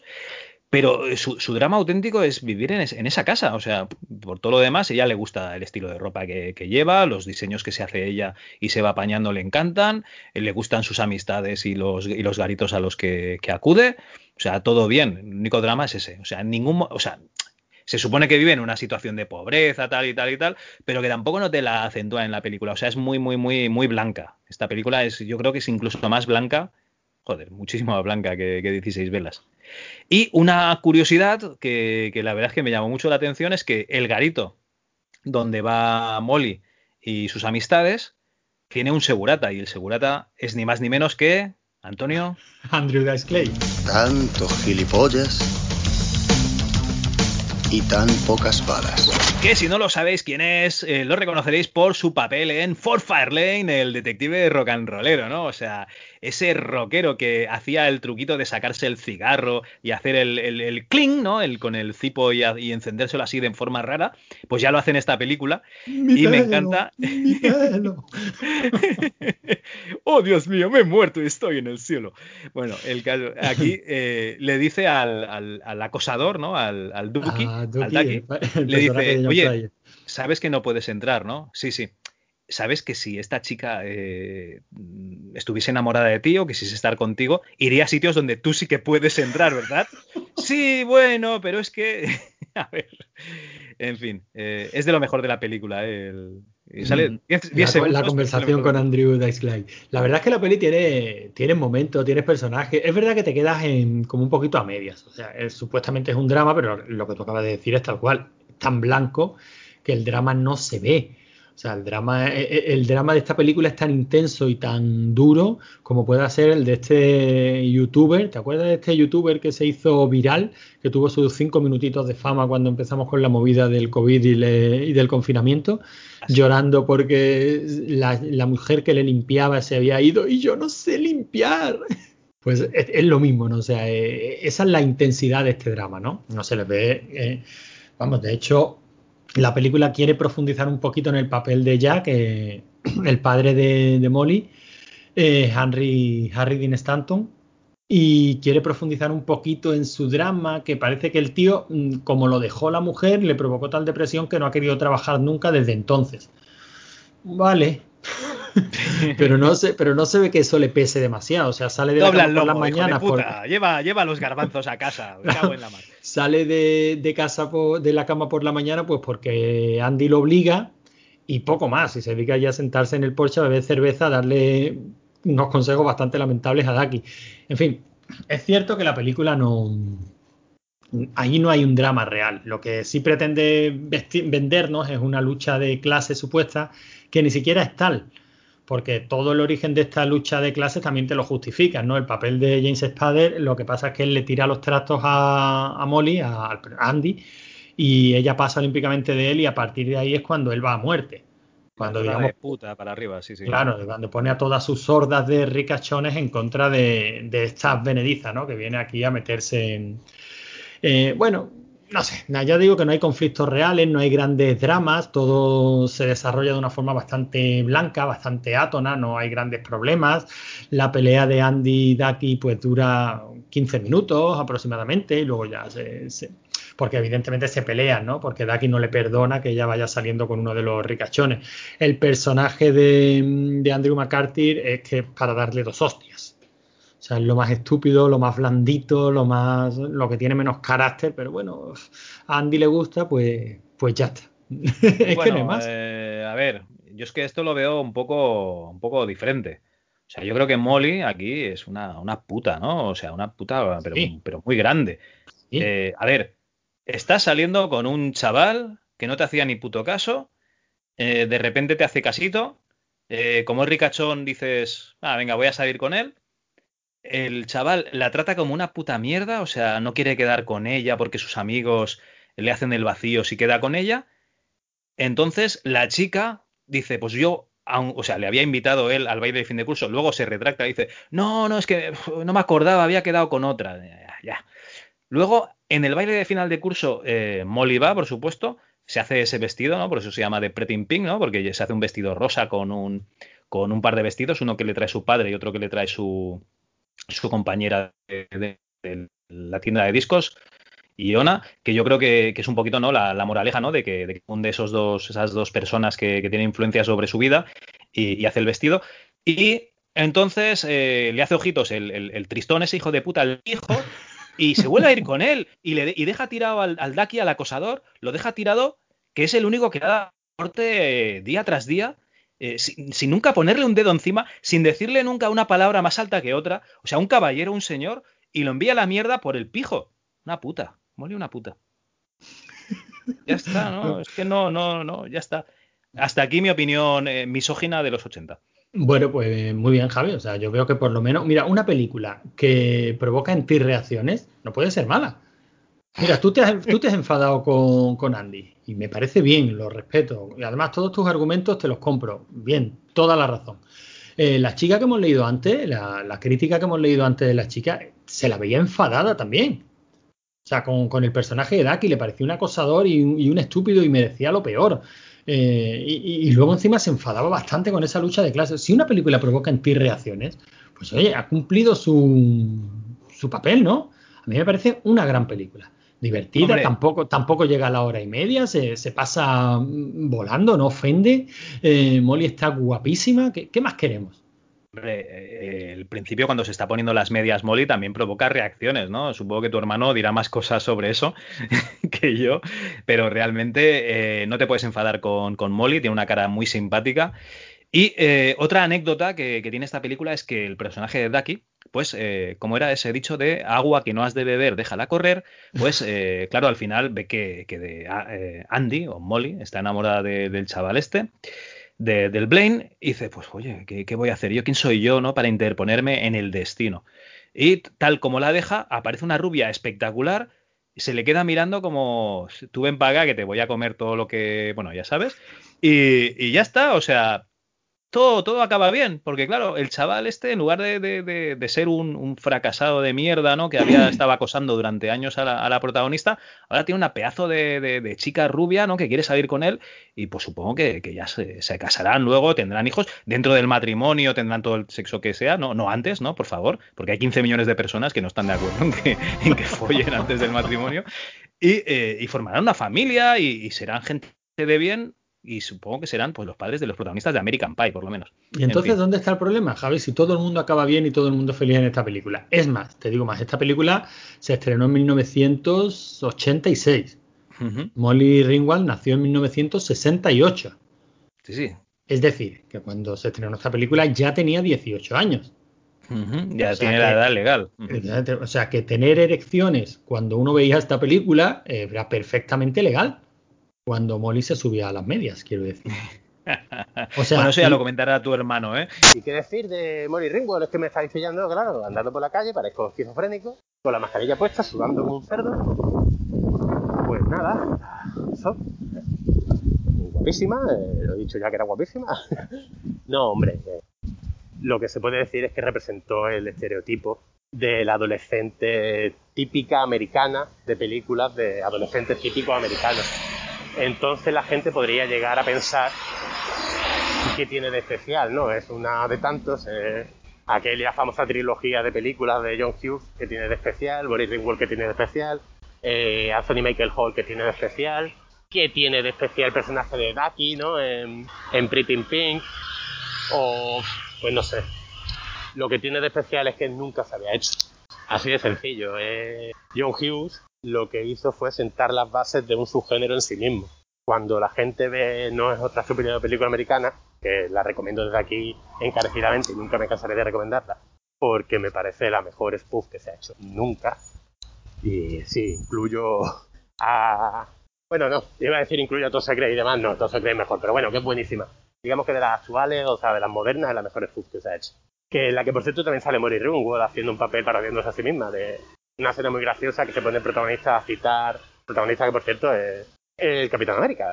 Sabe, A mí se me va mucho la pinza. Si me pongo a hablar, me empiezo a entrelazar temas y me vuelvo loco. Pero bueno, el actor que hace el Capitán América, que ahora se me ha ido el nombre, Chris Evans, se pone a citar frases famosas de John Hughes en un aeropuerto para evitar que la muchacha, la protagonista, se vaya, cojones bien se vaya.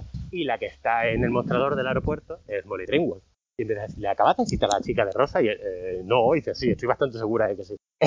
una escena muy graciosa.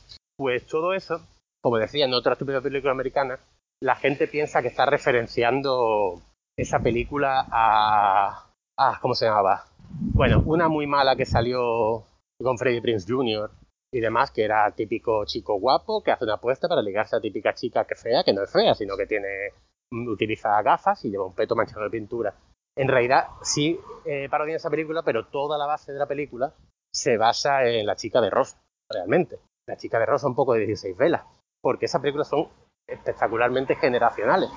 Y en España quizás no tanto, pero en Estados Unidos que todos los niños han crecido con esas películas. Todos.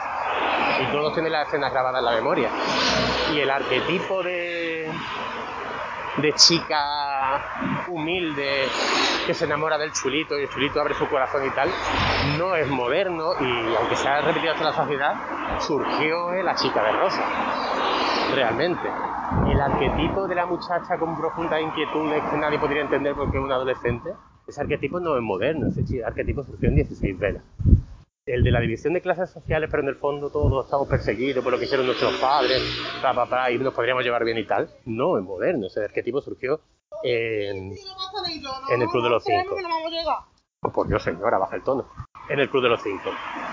Esa es la grandeza de John Hughes.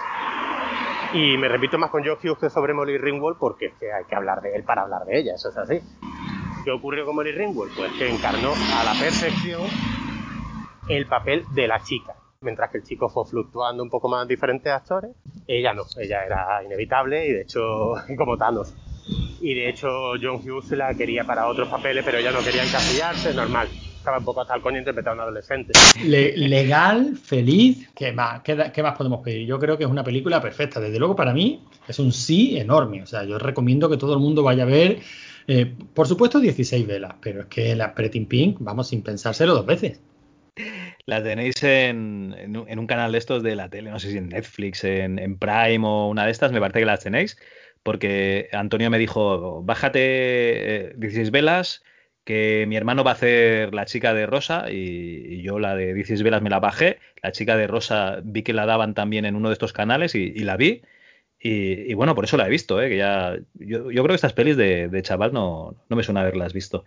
Eh, bueno, tú dices que sí, que, que hay que verlas eh, con cuidado, ¿eh? O sea, hay que verlas con cuidado. No vaya a ser, si tiene, o sea, si tienes azúcar, ¿vale? O sea, ves con cuidado, no vaya a ser que te, que te dé un ataque, te suba mucho el azúcar y te tengas que ir a- al CAP, al centro de salud, de atención primaria, a que te pongan insulina, ¿eh? Eso Y no, y no están ahora mismo las cosas para visitar mucho los centros de, de salud. Bueno, pues si te parece, Javi, una piedrecita en el camino. Eh, como es, engrasamos un poquito y nos vamos a- al plato fuerte, que no es otro que el Club de los Cinco. Perfecto. ¿La, la piedra la sueltas tú o la suelto yo? No, no, por favor, suéltala tú, que ya sabes que me voy tomando nota. El momento, eh, esto se lo cuento yo a nuestra audiencia porque nosotros somos transparentes. El momento en el que tú empiezas con las piedras en el camino, yo me hago una pequeña señal en la pista de audio de grabación de Audacity. ¿Por qué? Porque todas tus piedras en el camino las estoy extrayendo porque, por favor, tengo que presentar un ROE específico, piedras en el camino, porque son maravillosas. Ah, Javi, Madre mía. ahora que te he puesto el listón alto, ahora que tengo a todo el mundo diciendo, ¿pero qué cuenta este hombre? Eh, sorpréndenos. Yo no sé por qué le cuentas esto, esto a, la, a la audiencia, ¿no? Porque luego dirá, hostia, encima de sufrirlo en rigor y criterio, vamos a tener que sufrirlo también en Radionda Expansiva, ¿eh? ese gran podcast musical del, del programa. En fin, bueno, tú sabrás que ahora estoy haciendo de, de profesor, ¿vale? Que es una fuente meridiana de, de- de ingresos, realmente lo mío, lo mío fuerte, ¿no? O sea, yo con lo que pago la hipoteca es con el podcasting, pero antes de ser podcaster, pues yo pues, he tenido otros oficios, ¿no? Eh, hubo una época en la que hice de, de distribuidor en centros educativos, ¿vale? Eh, teníamos una alta gama de productos, o sea, la verdad es que empecé bastante por abajo. Esto fue en los 80. Eh, empecé a repartir cromos y álbumes por los colegios, ¿vale? Colegios, institutos. Eh, normalmente pues llevábamos un, álbum y un par de sobres de cromos para cada crío, cada cría. Vale, pues lo típico, álbumes de, de futbolistas, el álbum de monstruos que tocas en aquel momento, etcétera, ¿no? Esto era un trabajo, pues bueno, que no estaba, no estaba mal, pero digamos que era el escalafón más bajo. La comisión era muy bajita, o sea, tenías que recorrer muchísimos colegios, pues para que te saliese, pues, joder, para poder comer, básicamente. Pero bueno, eh, fui subiendo un poquito en la empresa, ¿no? Le- les fui cayendo bien a la, gente que estaba ahí en la, en la dirección de la empresa y luego ya me subieron un poquito de, nivel. Empecé también a repartir eh, unos eh, frasquitos que lo que tenía que hacer era ir a los colegios, coger el frasquito, abrirlo por encima de, las cabezas de los niños y soltarlos. Yo no sé lo que había en esas, digamos, eh, cajitas, en esos tubitos, pero yo sé que al cabo de un tiempo, pues eh, vi unos, unos panfletos de poción antipiojos, ¿no? En, en esa empresa y me imagino, pues que algo tendría relación, ¿no? O sea, no, sé si lo que soltábamos eran, eran virus, eran piojos, no sé, no sé lo que era, eran huevos eh, sin eclosionar, pero bueno, bueno, esto ya daba un poquito más de dinerito, ¿no? Luego ya a principios de los 90 empezamos a, a repartir pues eh, pastillas. Tú sabes que, que digamos, eh, las chucherías pueden tener muchas formas y una de las formas que, más éxito tenían era pues la forma de la típica pastillita de azúcar, ¿no? En este caso pues le poníamos una carita sonriente, ¿no? Para que fuese más simpática para los niños y eh, repartíamos esas pastillitas, ¿no? Ponía Toyacit y cosas así, Panoramix, esas pastillitas pues para los niños, ¿no? Pues para que tuviesen pues eh, digamos su chuchería en el colegio. Eso sí, se tomaban la pastilla y luego iban como locos por la calle, no sé, parecía que iban cazando dragones, en fin. Bueno, pues eh, yo la verdad es que en esa época de mi vida conocí el amor, ¿no? Eh, además de, tener este trabajo en los institutos, pues conocí el amor de, de mi vida, ¿no? Estaba en un instituto, había allí unas alumnas de bachillerato y eh, pues la verdad es que me enamoré de una chica pelirroja que había allí eh, con el pelito así un poco corto, ¿no? Unos ricitos así, pues, pues muy exóticos, una cara muy simpática, unos labios muy carnosos, muchas pequitas. No sé si era pelirroja natural o no, no lo sabía en aquel momento. Pero bueno, eh, la chica no me hacía mucho caso, ¿no? Pero en cuanto le puse el pañuelo untado con cloroformo en la boca, pues ya me empezó a hacer bastante más caso, ¿no? Y la verdad es que fue el principio de una gran relación eh, que duró un fin de semana y eh, que por causas ajenas a mi voluntad, no puedo decir en qué ciudad fue ni, ni nada, ¿no? O sea, ni en qué instituto. No miréis en los diarios de sucesos, ¿no? Porque, bueno, no, que no busquéis información de esto, que esto es una anécdota muy tonta. En fin, el caso es que eh, hay una canción que siempre me recuerda ¿no? eh, estos momentos en, que, los que iba por los institutos repartiendo pues, diferentes objetos que hacían las delicias de los niños. Y es eh, una canción de Manolo y Ramón, ¿vale? Por estos nombres a lo mejor no sabréis quiénes son, pero es el dúo dinámico y es 15 años tiene mi amor.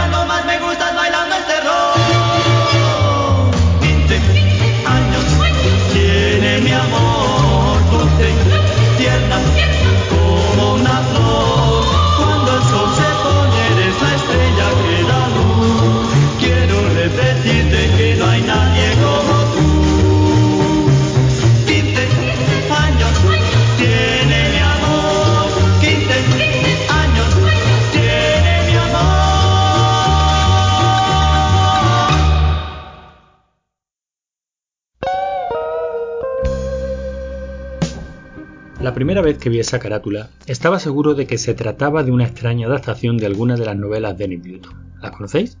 Son unos libros infantiles famosísimos. Se puede decir que era posesión obligada en la biblioteca de cualquier colegio. Porque sí, en los colegios había por lo general una biblioteca. Si no os hubierais pasado la infancia jugando al fútbol en el patio, lo sabríais.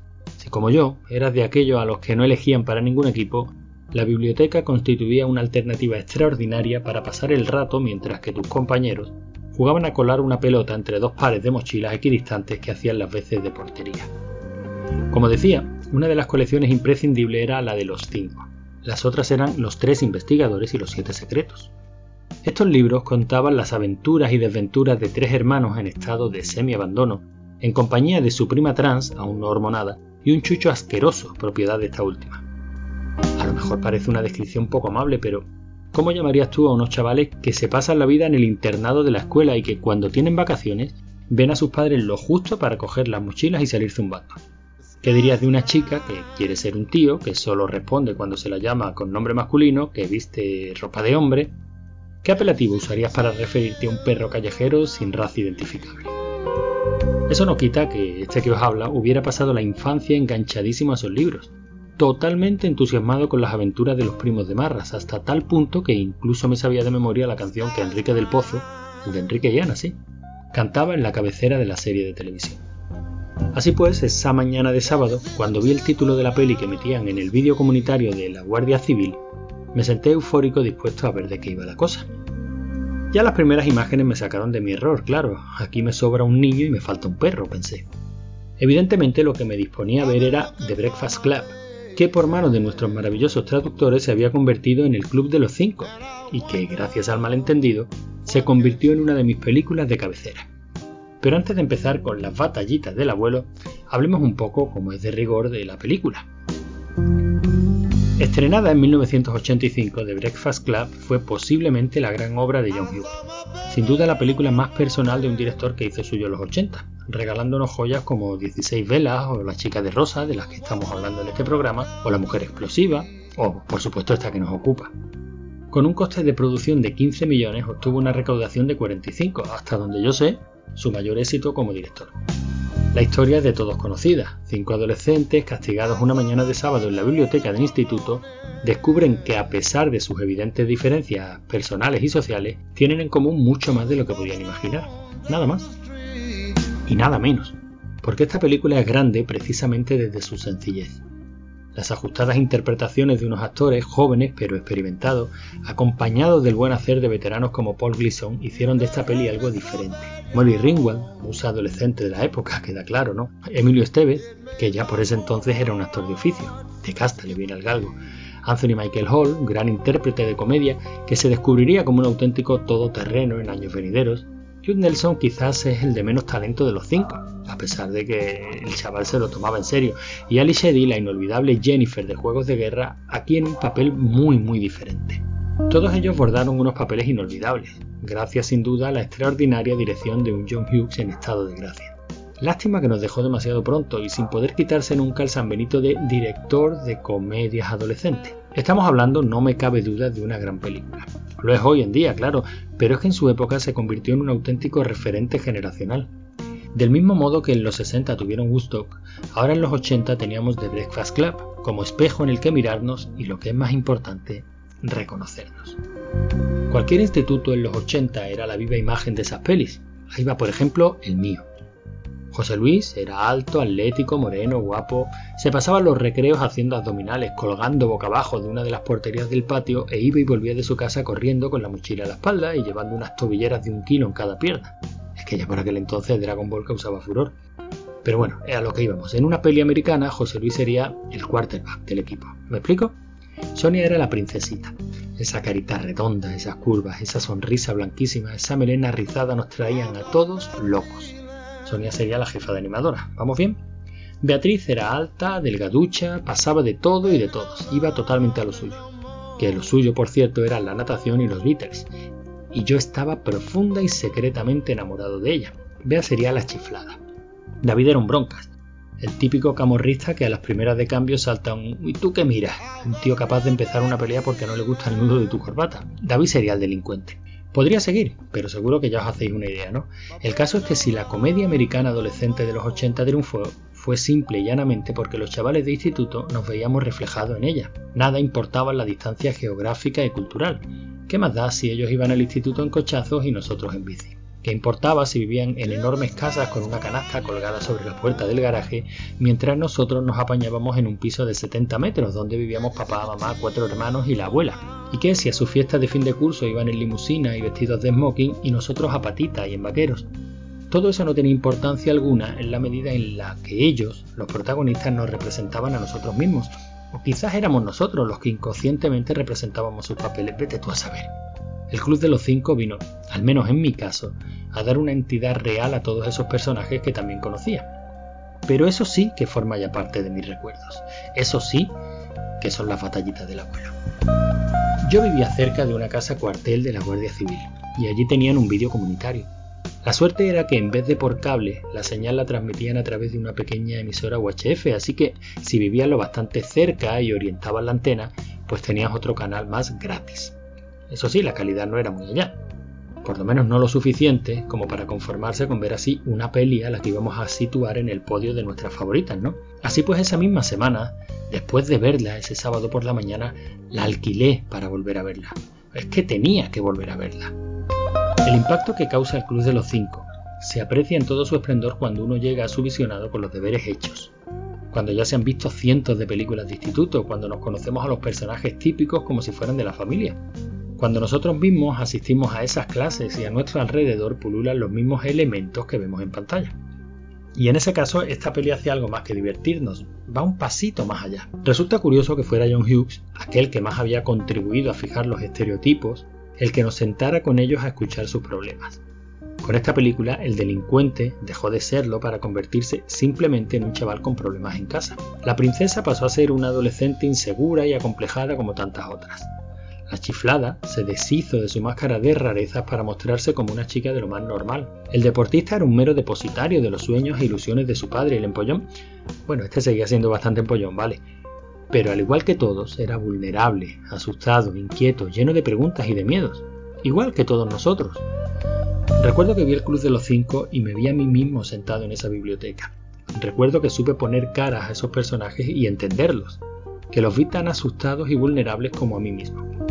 Los imaginé en sus habitaciones, en sus casas, en sus vidas, anhelando ser aceptados, deseando pertenecer al grupo, consiguiéndolo o no, y vistiendo diferentes disfraces que los protegieran de las decepciones, del dolor que produce el rechazo. Al día siguiente en clase José Luis seguía con sus abdominales, Sonia tan inaccesible como una diosa, Bea más chiflada que nunca y David tan broncas como de costumbre. Pero yo los miraba y sabía que teníamos algo en común. Todos compartíamos lo mismo, ese miedo intangible que sentimos al dejar atrás la infancia. ¿Sabéis una cosa? Al final José Luis y Sonia se enrollaron, claro. Por mi parte nunca me atreví a decirle nada a Bea y David el Broncas acabó siendo más que un amigo un hermano para mí, pero eso es otra historia. Incontables son las veces que vi después de entonces esta película, cada vez con la misma ilusión de reencontrarme con viejos amigos. Pero ahora una vez más llega el momento de encararse con esos recuerdos y la pregunta de siempre es, ¿esta peli cómo la ha tratado la vida? ¿Cómo le han sentado los años? Bueno, me temo que hoy el día va de nostalgia. No puede ser de otro modo cuando uno se enfrenta a los miedos de su adolescencia, ¿no? Volver a ver esta peli es como asistir a una reunión de antiguos alumnos, una experiencia agridulce. No sé si habéis ido alguna vez, pero tan solo puedo deciros que duele. A ver, no es ningún dolor profundo, por supuesto. No nos vamos a sumergir en un pozo de amargura por tomar unas copas con antiguos compañeros de clase, pero a pesar de la alegría del reencuentro y de la memoria compartida, duele. Es el dolor del paso del tiempo que se hace tangible de sopetón. Ese tiempo que te cae encima cuando te percatas de que la reina de la fiesta engordó y tuvo dos hijos, cuando ves que tú no eres el único calvo, cuando te cuentan que a pesar de los jóvenes que somos, algún compañero no vendrá a esta reunión, ni a ninguna otra. El Club de los Cinco es una muy buena peli. Lo sigue siendo a día de hoy, no ha envejecido en absoluto. Trata temas universales y lo hace bien. Las interpretaciones son más que aceptables, algunas francamente buenas. Está dirigida con muy buen pulso y a pesar de lo limitado de escenarios y situaciones, resulta amena, resulta dinámica, aunque claro, ya no nos llena como antes no nos descubre nada y lo que es más importante ya no refleja nuestra realidad. Peor aún, es posible que nos podamos sentir identificados, sí, pero no ya con alguno de los estudiantes, sino con el odiado jefe de estudios. Es posible que en más de una ocasión nos hayamos sorprendido a nosotros mismos pensando que los adolescentes de hoy día son cada vez más arrogantes. Pudiera ser que frecuentemente necesitamos a alguien, no sé, quizás un bedel que aún no cumplió los 40, que nos recuerde que los jóvenes no cambian, que eres tú, que somos nosotros quienes nos hacemos viejos. ¿Quiere esto decir que no se puede disfrutar de esta historia pasados los 30? En absoluto. Como ya dije, sigue siendo tremendamente divertida, pero la distancia que los años han puesto entre nosotros y nosotros los de entonces hacen que ya no sea tan especial. Aún así no lo dudéis, vedla, que si os puede la nostalgia, al acabar esos 90 minutos de viaje al pasado, levantaos, alzad un puño y cantad.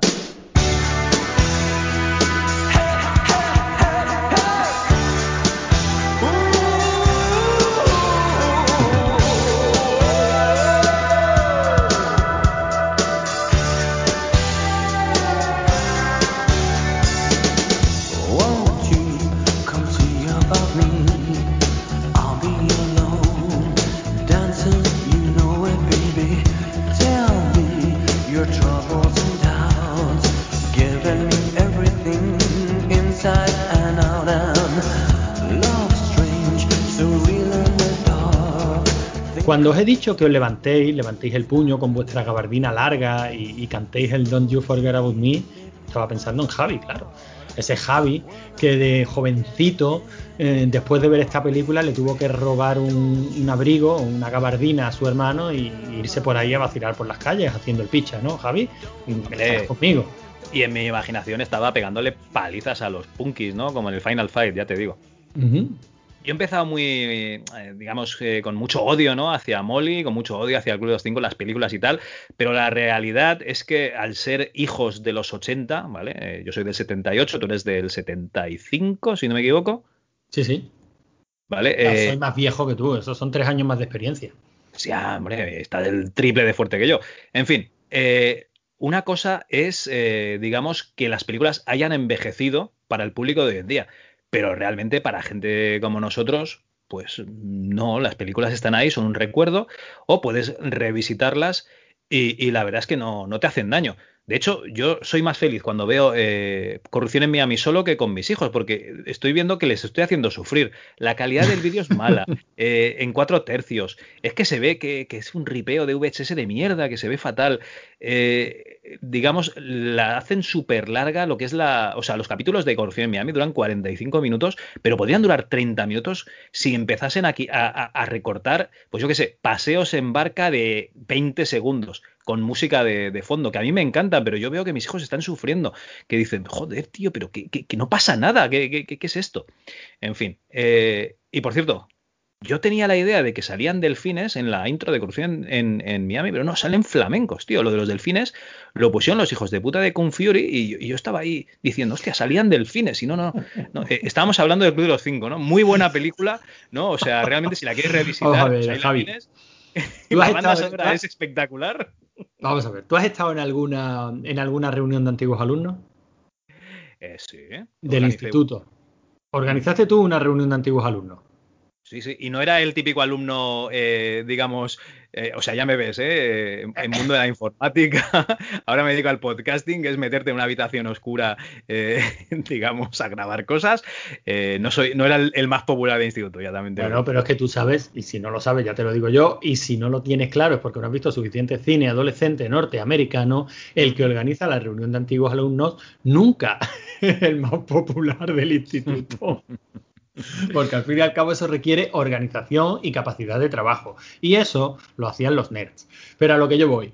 Eh, yo lo comentaba, ¿no? Como lo, he comentado con esta peli. Mm, ver esta peli es como asistir a una de esas reuniones. Eh, lo chungo es que te das cuenta viendo la peli el, cómo ha pasado el tiempo.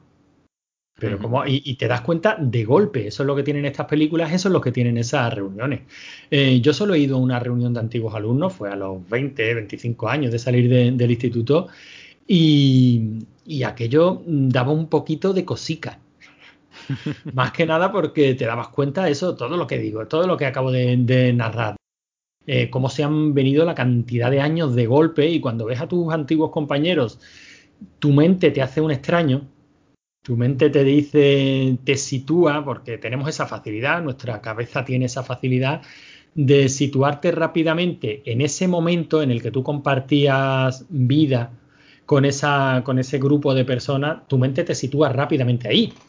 Hasta Así el que punto vuelves de a tu decir- nicho, quieres decir. Claro, sí, sí, pero hasta el punto de decir, coño, es que yo ayer salí por estas puertas con la mochila colgada al hombro y mírame 25 años después, estoy calvo, gordo, tengo dos niños, mira a esta que era la, la princesita, mira que, que era que estábamos todos locos con Mira, ella. en el cómo se ha puesto, ja, ja, cómo, ja. cómo se ha puesto y lo que es peor de todo cuando le, se acerca un colega y dice, oye, ¿y dónde está tal? Dice, no, no, tal no va a venir, no te enteraste. Uf, y ya te da el bajón que te hunde. O sea, esto puede quedar muy tristón, pero es la realidad, Javi.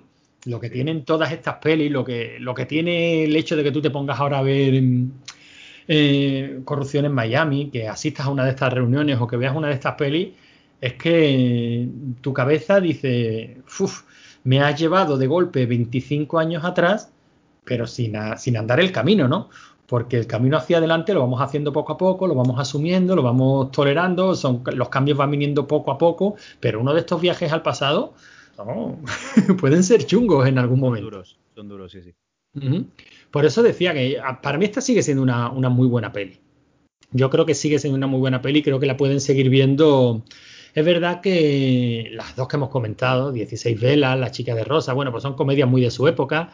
Si pones de tu parte, porque tú las disfrutaste en la época, em, bueno, pues te pueden, te puede agradar verlas. Si tú no las viste en la época, las has visto ahora de nuevo, pero viviste la época, es casi como si las hubieras visto, ¿no? Le vas a perdonar muchas cosas porque vas a reconocer muchas cosas. Pero esta creo que sigue siendo una buena peli. Yo creo que esta peli eh, trata de temas que son que siguen siendo válidos hoy día. Mm, al final, cierto, y casi eh, más que nunca, ¿eh? fíjate mm, que al final esta película termina con un listado de hashtags. Por cierto, una, una, una cosita. eh, es el primer caso conocido que yo, bueno, que yo, que yo recuerde de Betty la Fea, ¿eh? el típico Betty la Fea, que, que te ponen la típica tía espectacular que dices, joder, está buenísima, y empiezan a decir, oh, qué chica más fea, y tú, "Eh, ¿en serio? ¿Pero que, llevas gafas y no te las has puesto? ¿O, o qué pasa? Y aquí en, Mo- en Molly se, se, se marcan un Betty la Fea de, de libro, ¿no? O sea, la, la visten, la maquillan y pim pam. No, pero no te refieres a Molly, te refieres a Ali Sheedy. A esa, perdón. Oh, Sí, sí, lo que hacen con Ali Sheedy. Pues fíjate que a mí me gusta más la Ali Sheedy en plan gótico, como que es como llega al instituto, que, que como luego la visten, ¿eh? ¿Sí? Por lo- digo, por lo Bueno, pero que- era, era la ropa que tenía que tener en la, en la época. Sí, sí, claro. eh, No, no, está claro que es verdad que aquí se marcan ese, ese patito feo, ¿no? Ese, mira, vamos a, a arreglarla un poquito, vamos a meterla. Que bueno, si no te creas, ¿eh? también fue una escena y una evolución de personaje que, que tuvo sus críticas incluso en la época, ¿eh? O sea, decir, o sea, mm, para ser guapa tienes que Enseñar entrar. No, no enseñar cacho, sino ser como los demás Ah, vale. al fin y al cabo ella iba por libre, vestida de negro, pasando de todo, no hablaba pues porque no le daba la gana, también era muy arquetípico, ¿no? Todos los personajes lo son, pero sin embargo yo creo que, mm, te lo decía antes, esta peli eh, termina con un listado de hashtags, o sea que creo que sigue siendo muy actual hoy día, eh, que estamos teniendo una tendencia brutal a simplificar cada vez más. Sí, sí, a etiquetar, a etiquetar, sí, sí. O sea, si en esta película ya ese, eso podía ser un problema, que si el, cerebrito, el deportista, la animadora o la princesita, eh, si ya en esos 80 era, era, era un problema, hoy día con las redes sociales, ya digamos que nos estamos pasando, o sea, ya estamos, nos estamos pasando todo lo que es el tema del, del prejuicio, ¿no? Ya tienes que colgarte tú mismo tu etiqueta. Si una peli como esta luchaba contra esas etiquetas, luchaba, vamos a ver, que no estamos hablando de yo tengo un sueño, no. estamos hablando de cine adolescente de los 80 cuyo principal objetivo era entretener, no hay que, no hay que buscarle más. Pero si ya esta película por lo menos daba su pequeña visión sobre, oye, ¿hasta dónde vamos a llegar con esto del etiquetado, no? Que luego cada mm, que luego cada persona es como es y luego son muchos, somos todos mucho más parecidos de lo que nos creemos, ¿no? A lo mejor hoy día haría falta otro club de los cinco como este, ¿no? No, me la verdad es que sí, ¿no? Porque además hoy en día, como sigues a la gente en Twitter, o sea, a la gente que conoces, eh, no tienes ningún problema. O sea, sí que le vas poniendo etiquetas, pero bueno, tienes matices. O sea, tú realmente sabes de qué puedes hablar o no con según qué amigos o según con qué familiares y tal, ¿vale? Pero claro, a gente que no conoces, que has conocido por internet, te pone, yo qué sé, eh, retronostalgia, por decir algo, ¿eh? Dices, pues este, si me salgo de hablarle de, yo qué sé, de videoconsolas de los 80, 90, no sé de qué voy a hablar con él, o de los bollicaos, o de la nocilla, en fin. Pero bueno, eh, realmente las etiquetas también nos las ponemos nosotros pues para, eh, digamos, estar en una zona protegida, ¿no? En una zona de confort y decir, pues mira, a mí me gusta esto, ¿vale? Yo, yo quiero hablar de esto. Por ejemplo, la cuenta de MS2 Club. Pues solo hablamos de MS2 y punto. Eh, a ver, nos las ponemos nosotros también. Y no pasa nada. Yo creo que etiquetar, eh, digamos, para marginar, no, pero bueno, para identificar eh, gustos afines y tal, pues es una cosa que está bien. Es como Tinder, o sea, tú puedes poner las etiquetas de la gente con la que quieres quedar, hacer un match, ¿no? Porque si no, pues a lo mejor te quedarías con, yo qué sé, con una persona que no es de, de tu agrado o no es del sexo que, que te gustaría pues estar con, con, esa persona. No lo veo mal. No, no, me, me, me has convencido, Javi. Ya ni, ningún capítulo de rigor y criterios en su mención a Tinder. Y, y, es como la gente que le pone etiquetas a rigor y criterio. O sea, rigor y criterio es un podcast en el que hablamos de todo y la chus es una agrupación de podcasts que tenemos de todo. Tenemos, eh, eh, ¿cómo se llama esto? Juegos de rol eh, antiguos de ordenador. Tenemos sistemas operativos como el MS2. Tenemos este mismo rigor y criterio que hablamos de lo que nos sale de la, de la polla con más o menos rigor y más o menos criterio. Y luego tenemos pues los dogmas, los radionda expansiva, o sea, un montón de, podcasts, vamos, no te los acabas. Y, y no hace falta poner etiquetas, ¿no? Porque realmente tenemos mm, de todo. Efectivamente, tenemos de todo y en este podcast hemos hablado de Molly Ringwald y yo no quisiera despedirme de mi musa adolescente pelirroja. Tuve musas rubias, tuve musas morenas, eh, pero esta fue la pelirroja, eh, sin contar una serie de curiosidades sobre ellas para que no digan que, que no hemos hablado absolutamente nada de la persona de Molly Ringwald. Y ¿Te parece? Con, con rigor y con criterio, exacto. Por supuesto, sobre todo teniendo en cuenta que esto lo hemos cogido de un artículo que se publicó en una revista, no sé cuál, a razón de la publicación de, de uno de los libros de Molly Ringwald. El que era autobiográfico, el que decía Getting the Pretty Back, Friendship, Family and Finding the Perfect Lipstick. Ujú. Ujú, Pues estas son las 25 curiosidades de Molly Ringwald. Yo no soy esa que tú te imaginas, una señorita tranquila y sencilla que un día abandonas siempre perdona. Esa niña sí, no, esa no soy yo. Primero, cuando tenía 12 intentó lijarse las pecas de la nariz con papel de lija, fracasando estrepitosamente como era de esperar. Bueno, no Eh, lo pone, ¿eh? O sea, realmente a lo mejor le, le funcionó.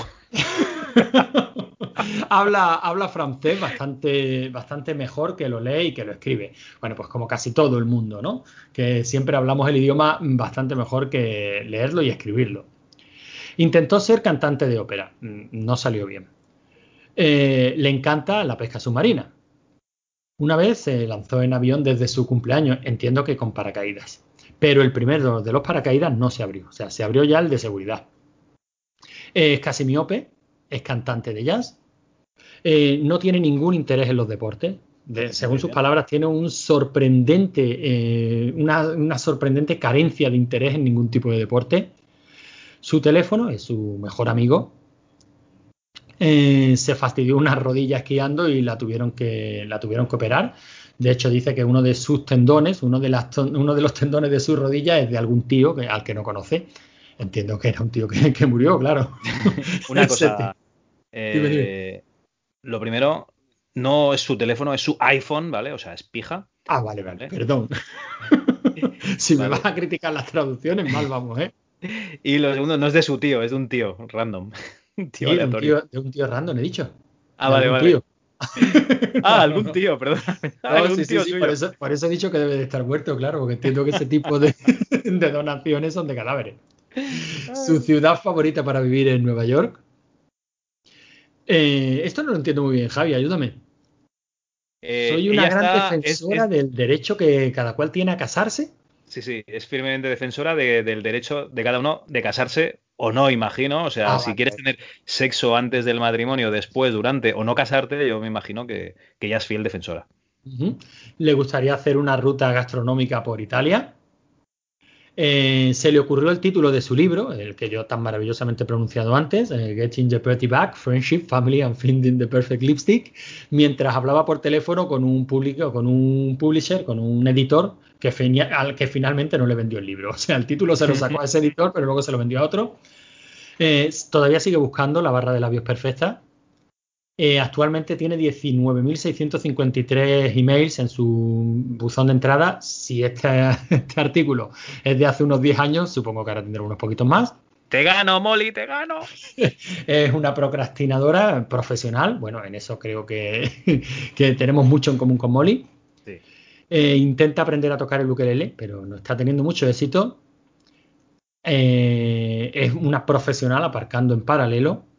Se está poniendo de moda esto del ukelele. El año pasado fui a un Cash Converters a buscar un FIFA, un FIFA de, de Xbox 360, porque hacíamos un, una LAN party y teníamos sección de consolas, ¿no? Y, y busqué un FIFA y lo pusimos allí para los chavales que jugasen y tal. Y había como tres o cuatro ukeleles allí de segunda mano. que supongo es la, la típica moda que ves al subnormalito tocando el ukelele en Instagram y dices. "Ay, yo también quiero tocar el ukelele. En fin. En fin. Eh, Si, si tocas el ukelele y te ofendes escuchando esto, pues oye, deja tu comentario en iVoox o en rigoricterio.es. tiene tres aterradoramente encantadores eh, niños, Matilda, eh, Adele y Román. Nos dice aquí las edades, pero vuelvo a decir, eh, en, este, en este momento tenían 6 y 10, o sea que ahora serán adolescentes. Eh, su hija pequeña eh, es todavía más estilosa que ella misma. Le encanta el olor del zumo del, del mosto, pero no le gusta tomárselo. De, la- de las uvas, ¿no? Le encanta el olor de las sí. uvas, pero no, le, pero no le gustan. Si pudiera cenar con alguien sería Philip Roth. Es un autor, a mí solo me suena, lo pongo aquí, solo me suena la mancha humana de este tío, y no por la novela, sino por, sino por la película. Ajá. Está orgullosa de muy poquitas cosas en su vida. Haber actuado en francés, haber tenido dos gemelos without a, a C-section. ¿Qué, Supongo qué que será sin, sin cesárea. ¿Sin supongo. episotomía o sin cesárea? Ujú. No sé, no sé exactamente cuál es el término médico en inglés, pero bueno. Y, y también está orgullosa de haber escrito su propio libro. Ajá. Y se, vamos, se- sería la tía más feliz del mundo si nunca volviera a vestir de rosa. Bueno, esta, oye. esta es Molly. No creo que haya exigencias de, guion que a día de hoy le la obliguen, ¿no? Bueno, sigue, sigue trabajando, ha hecho muchísima televisión, ya digo 67 o 68 créditos en IMDb, o sea que dejó la actuación porque ella quiso. O sea, no la dejó, simplemente dejó Hollywood porque no quería seguir trabajando con, con John con John Hughes. De hecho, hubo un pequeño distanciamiento entre los dos porque él quería seguir ofreciéndole papeles. No me extraña, las películas con ella eran muy exitosas, pero ella no quería estancarse en ese tipo de papeles y eso hizo que se distanciaran un poquito. Ella finalmente se fue a Francia, allí se enamoró, se casó, trabajó bastante en Francia, hizo varias películas, eh, volvió, pero ya nunca a la primera a la primera línea de actuación. De hecho, si buscáis Molly Ringwald en internet vais a encontrar mil artículos en plan ¿qué fue de? Eh, pero vamos, que sí que todas las decisiones fueron personales, no se fue, no se vio abocada a abandonar la interpretación, pues porque ya no le salía en papeles, sino que fue una decisión personal suya. Y hombre, por lo que se le lee y se la escucha, pues parece que, que está contenta, se, la, se le da bien. Ahora está en una serie de Netflix, creo que se llama, no sé si nunca me han besado, me han besado por primera vez, algo así de Es- besos. Es, la, es una película. Mi hija pequeña de 8 años y las amiguitas del, del pueblo vieron la primera parte y parece ser que sale ella en la segunda. Y es una vuelta de tuerca, ¿no? O sea, que venga a, ponerse en una comedia adolescente de estas de besito, no besito y tal, pues está bien, ¿no? Porque ya más que nadie tiene experiencia en este tipo de, de películas. Sí, bueno, y de hecho se ha, mm, ya digo que se ha parodiado bastante a sí misma en este, en este tipo de papeles, ¿no? O sea que, bueno, para mí sigue siendo un personaje encantador, eh, sigue estando en nuestros corazones, por lo menos en el mío, y este ha sido nuestro pequeño homenaje a Molly Ringwald. Eh, cuando nos paramos a pensar hoy en día lo que supuso aquella época, pues nos puede parecer muy ñoña, nos pueden parecer películas un poco intrascendentes, pero yo me crié viéndolas, porque a mi hermano le encantaba John Hughes y a raíz del Club de los Cinco, que es la más famosa aquí en Europa, pues en Estados Unidos, repito, es La chica de rosa, o eso creo, al menos la más referenciada. Eh, a raíz de eso, pues se creó como toda una iconografía dentro del cine de adolescente. Cuando tú te crías viendo eso, no sé, yo no digamos fantasear como ser un Jedi o fantasear como ser un caballero, no, no. Pero sí fantaseaba, o al menos toda mi generación, con estar en el típico instituto americano, apoyado en la taquilla, y ¡hey, Peggy Sue, vienes conmigo al baile!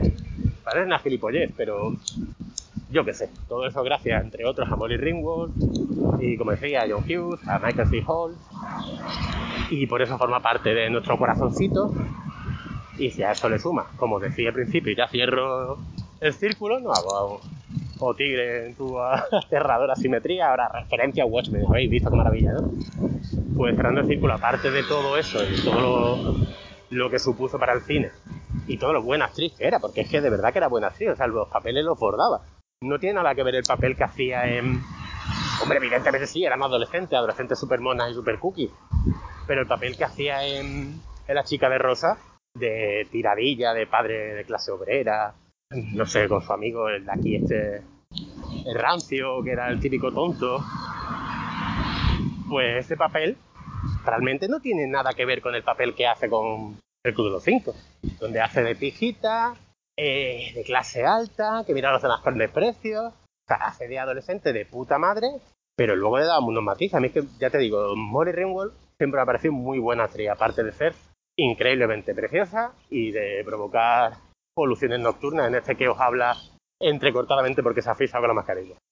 Y nada, veremos a ver esto cómo lo edita mi hermano, porque se tiene que escuchar como el culo, si es que lo edita, porque es un poco vago.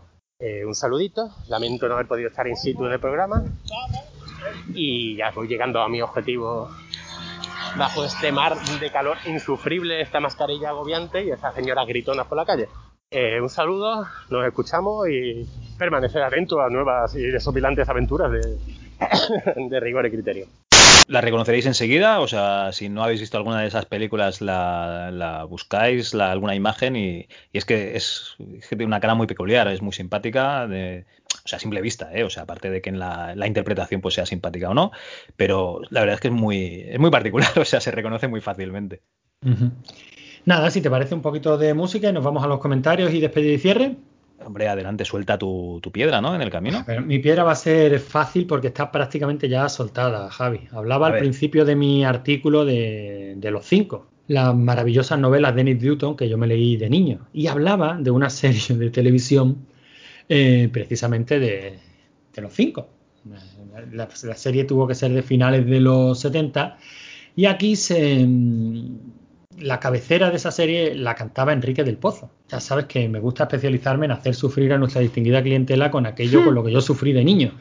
Hostia, la, yo he puesto el dúo dinámico que lo odio también. O sea que... La cabecera, la cabecera es horrible. La canción yo te la podría cantar ahora y no me faltaría ni una coma porque ya digo que me la sabía de memoria. Coño, pues no sí. pongas piedra en el camino y la cantas tú. No, no, no, no, no. Os voy a dejar con un, con un señor al que siempre apetece escuchar porque es un, un faro de sabiduría y conocimiento como es Enrique del Pozo y su maravillosa versión de la cabecera de Los Cinco.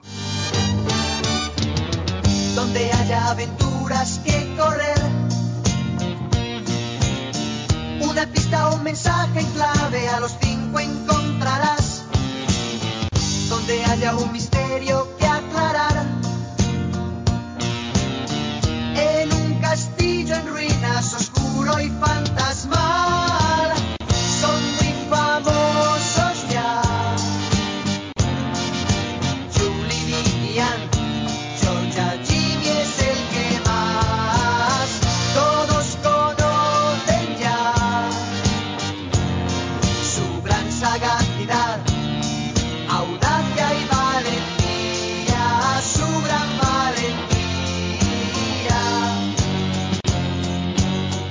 Bueno, Antonio, eh, yo creo que el programa pues ya, ya, ya, ha acabado, ¿no? Queríamos explicar pues quién era Molly Ringwald, ¿no? Y, y por qué eh, todavía la recordamos a día de hoy. Y, y yo creo que ya está explicado. Eh, de hecho, está demasiado explicado y todo.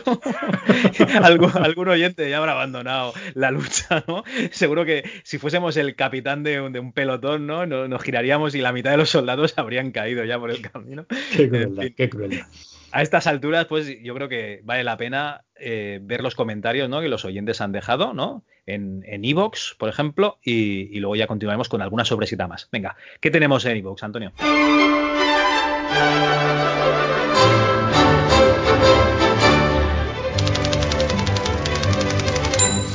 Hay una serie de programas que se han publicado desde que publicamos el último de Rigor y Criterio. Ya sabemos cómo, cómo va esto. La Chus no para y va publicando diferentes, diferentes programas.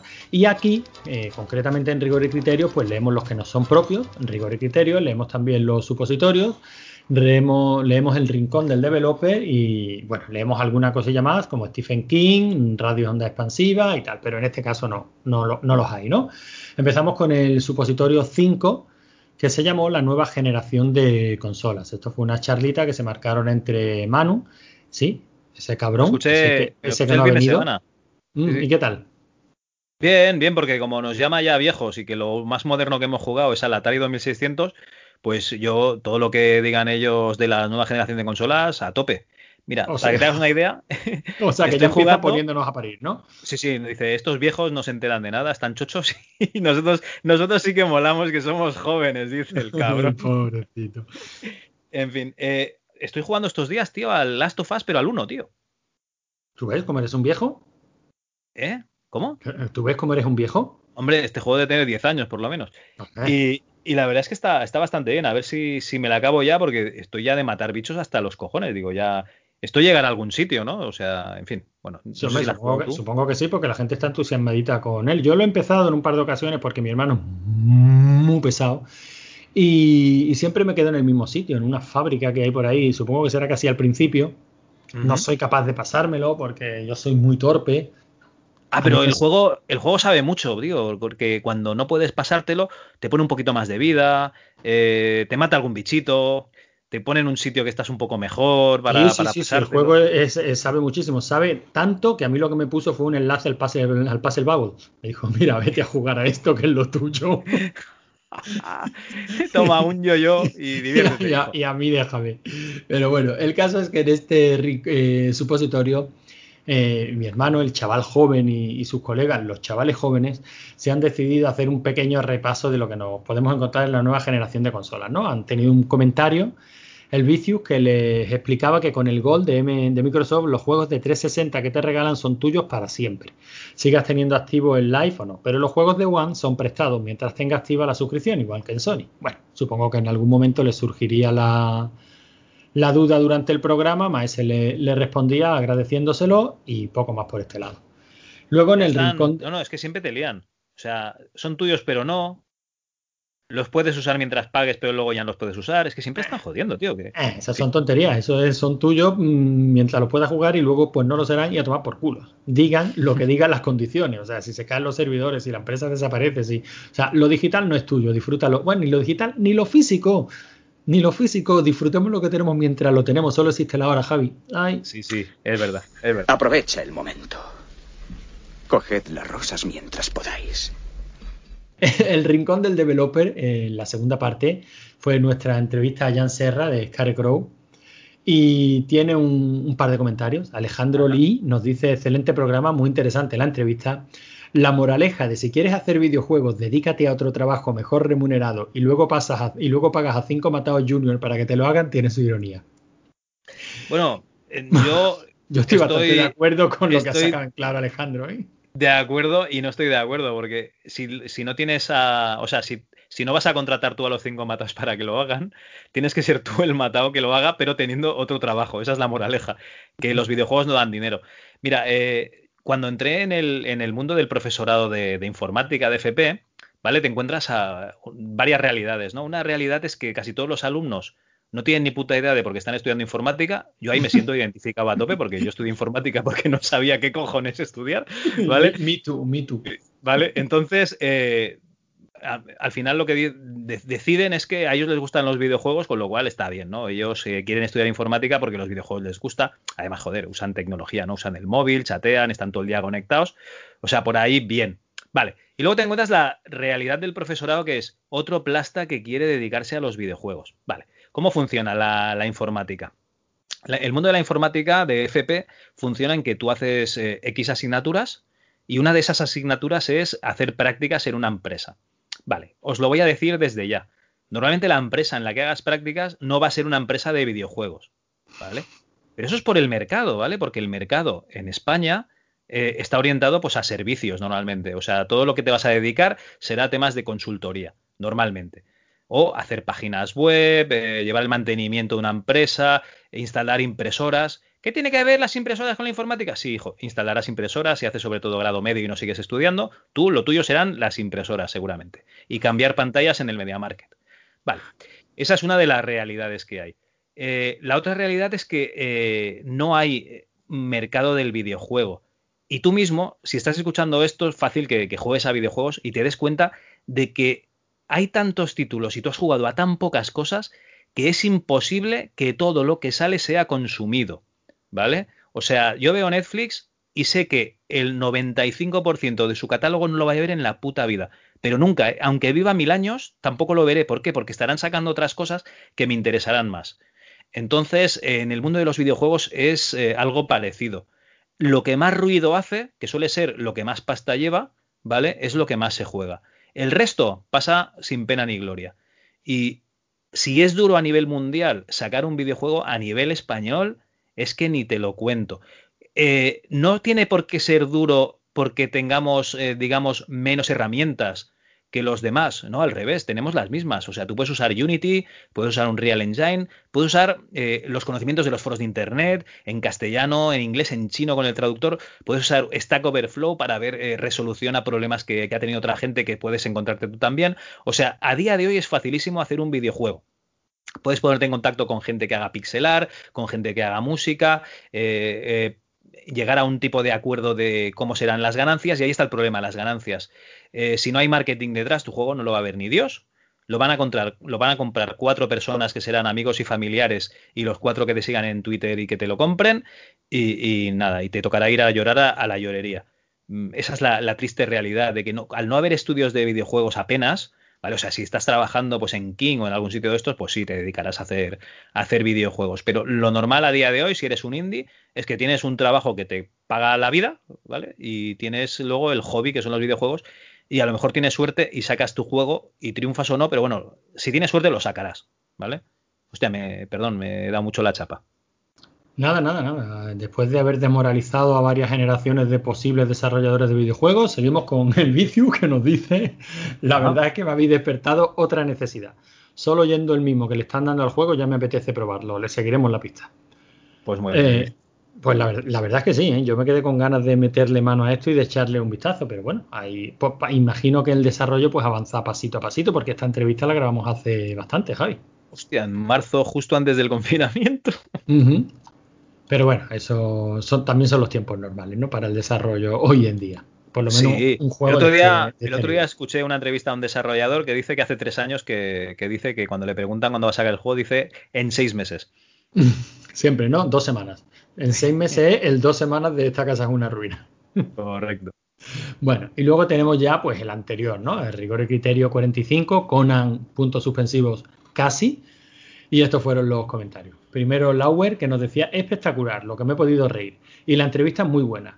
Y por aludidos de anécdota, me cago en la estampa de Lucio Fulci. Menudo trauma infantil llevo con Conquest. Me pilló viendo la peli en casa de una amiga de mi madre que me decía, quita la peli que esto no es para niños. Y yo, que no, que es como Conan. Y de repente, ras, tía partida por la mitad. Casi me cago del susto. Bueno, ojo, que en Conan decapitan a Nadiuska nada más empezar, ¿eh? Pero bueno. Sí, eh, Javi, no hay color. Tú has visto No, Conquest, ya, ya. ¿no?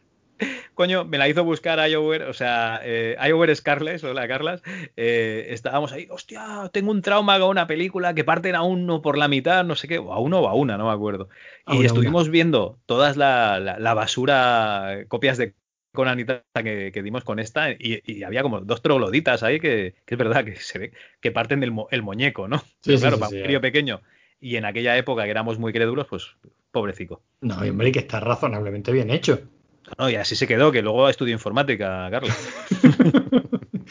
Maese Cortoso nos decía, todo podcast con Conan mejora un 33%. Ser- Sergio Dávila le devolvió la dignidad al Conan de Dark Horse después de una etapa en la que lo dibujaban como un puto espantapájaro, con lo bien que empezaron con la serie de Cary North y Thomas Llorello.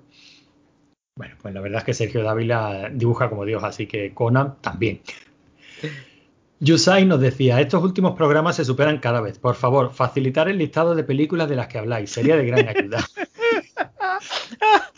Pues sí, que me parece que le dijimos que le pondrías tú en la web. Le dijimos que sí, hombre. Un mes después, Yusai se contesta a sí mismo. Me respondo yo mismo después de poder escuchar el programa con tranquilidad y un lápiz. Undra, Ator el Poderoso, Cromwell, el Rey de los Bárbaros, Conquer, la Conquista de la Tierra Perdida y Death Stalker. Death Stalker 2. Eh, pues sí, alg- algún día lo pondré, Javi, pero mira, ¿para qué? ¿Para qué? Si, si- si es que no nos da la vida. Lo puse en un hilo de Twitter, ¿eh? o sea que algo hice. Ah, vale, vale, muy bien. Alejandro Lee nos dice, programón, grande el repaso del material inspirado en Conan y excelente la entrevista. Busque- la entrevista. Buscaré el PDF del pintor para ponerme al día. Y Canu 2021 nos dice, a mí siempre me gustó más Conan el Destructor. Y luego nos decía, cabronazos con la puta canción, jajaja. Cierto, Canu 2021, que en los comentarios de RM30, ¿no? Ese podcast que habla de la retroma, no, perdón, de la micromanía De la 30 micromanía. años después, dicen que es Canu 2021 y que todo el mundo lo dice mal, ¿eh? Canu 2021 lo hemos dicho mal. perdón. Y ya está, Javi, por aquí nada más. Bueno, y en ese sistema eh, caótico de comentarios que es Discus, y que tuvo a bien David Skywalker de implementar en la página de rigoricriterio.es. O sea, el buscador no lo puso, pero esto sí que lo puso, ¿vale? Discus nos dice Laertes. Voy a hacer de subnormal. Ay, perdón, ¿en qué programa es esto? Que no, lo, que no lo he dicho. ¿Es el de Conan también? Perdón. Supongo el de Conan, ¿no? Porque el subnormalito fue una, sí, sí, una cosas, incorporación cosas, a Conan. Cosas del directo, perdón. En el, de, en el de Conan dice, voy a hacer de subnormalito y deciros que me parece muy mal que no hayáis nombrado al mejor bárbaro de todos los bárbaros reales y de ficción, que no es otro que Cohen el bárbaro de Mundo Disco. Vaya omisión más grave. Bueno, eh, a ver, Laertes. Sí, lo que pasa es que me parece que estábamos hablando de, de, de personajes de cómic. Entonces, eh, Cohen sí que está dibujado, ¿no? Eh, pero no tiene cómic. Entonces, por eso no dije Cohen el Bárbaro. Que si escuchas otro programa de bárbaros que hicimos nosotros en otro podcast, Cohen el Bárbaro sí que sale ahí. Tú busca eh, 50 sombras de Conan, ¿vale? En Evox. Y escucharás un programa de cuatro horas en las que dos horas y media hablamos Antonio y yo, seguramente, y sale Cohen el Bárbaro. Las dos horas y media buenas, ¿no? Buenas, sobre todo si habla Antonio, que serán. en fin, bueno, ya me entendéis. Y luego sigue. Casi salva el partido, lo harán al final con la mención a Epicteto y el escepticismo. Ya digo yo que este podcast, a pesar de lo que digáis, tiene más rigor y criterio que muchos otros. Hombre, pues, pues muchas gracias o no, o lo que sea. O lo que sea. Supongo que querría decir el estoicismo, no el escepticismo, claro. Los malditos correctores. Me cago en la mar. Ay, cago en la puñeta. Y ya de comentarios vamos bien, ¿no, Javi? Sí, porque nos pusieron un comentario de, del HeroQuest, ¿vale? De cómo jugar al HeroQuest online con los colegas, que eso no entraría en el programa. Es de rigoricriterio.es. Y, y, poca cosa más eh, respecto a comentarios. Saber que si comentáis en iVoox eh, nos hacéis un favor porque los tenemos todos ahí guardadicos. Además te los pone por orden, con lo cual podemos comentar de todos los que nos pongáis. Pero que si usáis esa maravillosa herramienta que es Discus, pues si algún día encontramos vuestro comentario, pues puede salir. pues ya, ya lo leeremos. en un programa. Bueno, y oye, que podéis enviarnos un correo, ¿eh? que nos hace muchísima ilusión, que no hemos recibido ninguno en dos años. Ninguno. Espera, igual sí, ¿eh? bueno, espero que no nos hayan mandado ninguno. Igual sí. Eh, Santi Sabroso nos envió un comentario. Ah, bueno, que o, hemos recibido o no. uno. Bueno, pues a ver si recibimos el segundo. Vale. Bueno, eh, yo soy una persona de promesas, ¿vale? O sea, yo os dije que trataríamos de esas películas raras, ¿no? Que habéis visto y que comentasteis en la página de Rigor y Criterio, porque hicimos un post de cuáles son las películas más raras que habéis visto y eh, pues comentarios de, los oyentes pues fueron comentando algunas de las películas y tal. En un episodio anterior, que no recuerdo cuál es, eh, comentamos, eh, ¿cómo se llama esa peli? Donnie Darko, ¿vale? Y hoy eh, tenemos Mulholland Drive, película de 2001. Yo, Antonio, no sé si esta película tú la has visto. No, no, no, no. Vale, es una película. Que, sé que es famosísima, que todo el mundo la, habla de ella, que hay que verla, que tal, que cual. Mira, no. Vale, esta película es una película de David Lynch, ¿vale? Y te voy a hacer un resumen. O sea, David Lynch vio Pulp Fiction, ¿vale? Y, y dijo, hostia, esta película tiene algo. Tiene algo, lo que pasa es que es muy complicada, ¿vale? La gente, la mayoría de la gente, el público mainstream no la va a entender. Entonces yo voy a coger Pulp Fiction, ¿vale? La voy a pasar por, por un filtro, eh, digamos, para que la gente entienda un poco mejor, la voy a simplificar y voy a sacar mi película como Pulp Fiction, pero para todos los públicos, ¿no? Que todo el mundo pues, pueda entender realmente lo, lo, que está pasando. Y entonces sacó Mulholland Drive, ¿vale? Que es eh, Pulp Fiction explicado con el culo, ¿vale? O sea, no te enteras de, nada de lo que, de lo que está pasando re, realmente, porque David Lynch, en su cabeza, pues hay cosas que funcionan diferente a, al resto de las cabezas de, de los demás. ¿vale? Esto es una película en la que una aspirante actriz llega a Hollywood y se encuentra pues con una chica que ha tenido un accidente de tráfico y no recuerda nada en la casa, en teoría, que le ha dejado, en teoría, su, su tía. ¿vale? Se la encuentra allí y pues le va ayudando. Bueno, esta chica es eh, Naomi Watts.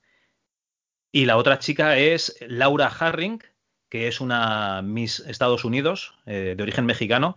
Espectacular, una chica guapísima, ¿no? Preciosa. Naomi Watts eh, no desmerece, ¿no? Pero es que esta chica es, vamos, es, es guapísima. Y eh, la película va de eso, ¿no? De que le va ayudando a, a recordar un poquito su memoria, ¿no? a indagar pues quién es y tal, y van empezando a salir escenas pues un poco extrañas, ¿no? Al principio parece que son inconexas, ¿no? Que no tienen nada que ver con la trama principal, y luego pues vas descubriendo que hay aquí un poquito como... ¿El quimérico inquilino lo has visto, Antonio? Sí. ¿Sabes que hay como un, un círculo, una serpiente que se muerde la cola, ¿no? Sí, sí, sí, sí, el Uroboros, ¿no? Vale, pues es Ah, el, el Uroboros. Eh. Pues es una especie de, del quimérico inquilino, ¿vale? En la que eh, la película acaba y podrías decir que, que en cualquier momento podrías interconectar una escena y seguir por otro sitio, ¿vale? O sea, realmente eh, hay gente que se ha dedicado, que hay foros enteros dedicados a, a intentar explicar esta película, pero yo creo que es que en cualquier momento tú te puedes hacer tu propia película con lo que, con lo que está pasando. Que si hay un pacto con el diablo para hacer un cambio, digamos, de, de protagonista en una película y eso afecta a la vida de, de la gente que está en esta película, porque hay una especie de, de libro, ¿no? Que por el que, digamos, eh, pagan dinero para, para recuperarlo, que es eh, el- una especie de futuro predictivo o la historia según números de teléfono. ¿Vale? Que aquí serán bastante importantes los, los teléfonos en esta película, ¿vale? Por este sentido, en el que se supone que tú puedes hacer unas llamadas, ¿no? Y cambiar el, cambiar el destino de alguien. En fin, eh, una película muy rara, ¿vale? Rara de cojones, que tiene como punto, digamos, álgido de la película, pues una escena de lesbianismo entre Naomi Watts y, esta chica, la Laura Harring, que hace que se te ponga como el cuello de un cantaor, ¿vale? Porque salen eh, directamente enseñando unos pechos impresionantes, ¿vale? Yo no sé si tienes la canción de las tetas por ahí, pero bueno, sería un buen momento para, para ponerla.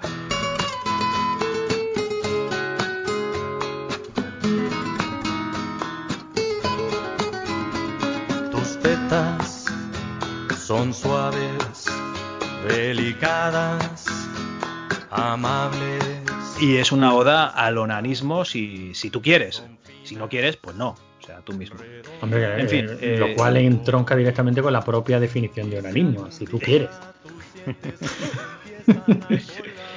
En fin, eh, la película, yo si no la has visto, te, te la recomiendo, ¿vale? Eh, aunque, so- aunque solo sea por esa escena. eh, solo esa escena vale todo el tiempo que inviertas en esta película, ya te lo digo desde ya. Y, y la verdad es que, a ver, hay algunas escenas que dices, esto lo han rodado así de mala posta o no, ¿vale? Que suelen ser, bueno, es, básicamente es el principio y algunas otras escenas intercaladas, que yo no sé si son cosas de David Lynch que lo quiere rodar así o no, ¿vale? O sea, no por, o sea, por el grano de que tiene la película, eh, no sé, es, yo creo que es- son cosas que tiene David en la cabeza, ¿no? Y, y dice, esto tiene que ser así, y, y supongo que también te hace que, que digas, ¿qué, qué cojones me voy a ver ahora? O sea, son cosas que te ponen en preaviso. Esto está mal grabado, ¿qué será esto y tal? Para, pues para que ya te encuentres, eh, o sea, que no te sientas cómodo viendo la película, básicamente. En fin, eh, cogéis a Pulp Fiction le- follándose a El Quimérico Inquilino y os sale Mulholland Drive. Pues cojonudo, a mí me la has vendido, así que ya te, ya te contaré. Perfecto, sí, ya me contarás a ver qué, qué opinas. Y creo que eso es todo, ¿no, Javi? Yo creo que sí, yo creo que, que este mes ya, ya nuestros apocados cerebros no dan más de sí. Así que vamos a tener que, que buscar ¿no? otros temas para, para, este mes que viene, ¿no? Unos temas que nos, que nos interesen un poquito, ¿no? O sea, Molly ha estado bien, ¿no? Pero igual hay algún otro tema que podemos sacarle un poco más de jugo. Y, y el mes que viene traer otros temas un poquito, bueno, y ponerlos al cariz, ¿no? Del rigor Ya. y el criterio que merezcan. Javi, ya. Sea, Hasta Molly, aquí, ¿no? Mol- Hasta Molly aquí. bien, Molly bien, y como te pongas así, eh, para el próximo programa, eh, Ali Shady. O sea, ya. ¿Por qué no me quedaría en el otro podcast? Y así completaremos la que será el día de mañana nuestra famosa trilogía de las pajas. En fin, este- Espérate, espérate un segundo. Vamos a hacer un poco de spam, de, de spam de valor. Eh, A el mes iba, que viene, iba. el mes que viene sale el episodio de MS2 Club con invitado de lujo. Tenemos a Emilio de Paz, el, yo diría que, bueno, eh, creador de, de Alcachofa Soft, no sé, fundador, cofundador de, de Alcachofa Soft, que nos explicará toda la trayectoria, ¿no? Cómo empezaron a hacer videojuegos, pues el Drácula, los de Mortadelo y Filemón y tal, ¿vale? Hasta la abadía. Y eh, tenemos, en teoría, un gran programa de Enmazmorrados en el que hablarán de un juego que no nos han querido decir, un juego de rol secreto. Yo no sé si seguirán con el mismo que están ahora o tienen una sorpresa por ahí preparada. Y no sé si tenemos alguna cosita más ahí en el tintero. Bueno, pues en principio no, vamos a chuchar un poquito a ver si conseguimos un hostias con criterio, que me consta que hay quien, lo echa de menos, hay gente rara para todo. Y, y, bueno, lo que sí me gustaría es ir anunciando que esté la gente atenta para noviembre, porque queremos hacer algo especial en noviembre para con temática Halloween. A ver si somos capaces de conseguir que toda la chus a la una, a, al unísono, se vista de, de calabazas, de fantasmitas y de, y de, cosas así. A ver si somos capaces de montar un mes temático que puede, puede molar mucho. No te vengas y... muy arriba, no te vengas muy arriba, que luego ya sabes lo que pasa, ¿eh? Bueno, tú sabes, Javi, cómo funciona esto. Tú y yo cumpliremos. Tu hermano se irá de cañas. Eh, mi hermano se irá de cañas y a ver si conseguimos que los chicos den mazmorrados, pues oye, a mí me encantaría escucharlos hablar de Elvira, aunque solo sea por verlos de sufrir. Pero bueno, ya se lo, ya vemos si somos capaces de, enganchar todo esto. Hasta entonces, pues muchísimas gracias a todos por vuestros comentarios, por vuestras puntuaciones positivas, en, tanto en iTunes como en, en iVoox, como en Spotify. No sé si Spotify permite puntuaciones o por lo menos comentarios. Eh, recomendaros a recomendarnos a vuestros amigos, eh, que, se extienda la voz, que todo el mundo sepa que en la chus hacemos tantas cosas que alguna por cojones os tiene que molar. Y por mi parte, eso es todo. Bueno, un saludo a Sonia Chávez, ¿no? Por todas las voces y todas esas ayudas no sonoras que pone en el programa. Un agradecimiento especial a Antonio Lozano, que es esa persona con acento salado, ¿no? Salaroso, ¿no? Que, que, os ha estado amenizando con películas de, de Molly Ringwell en este programa. Un saludo de mi parte de Javier Sancho y nos vemos el mes que viene. Hasta la vista, chicos.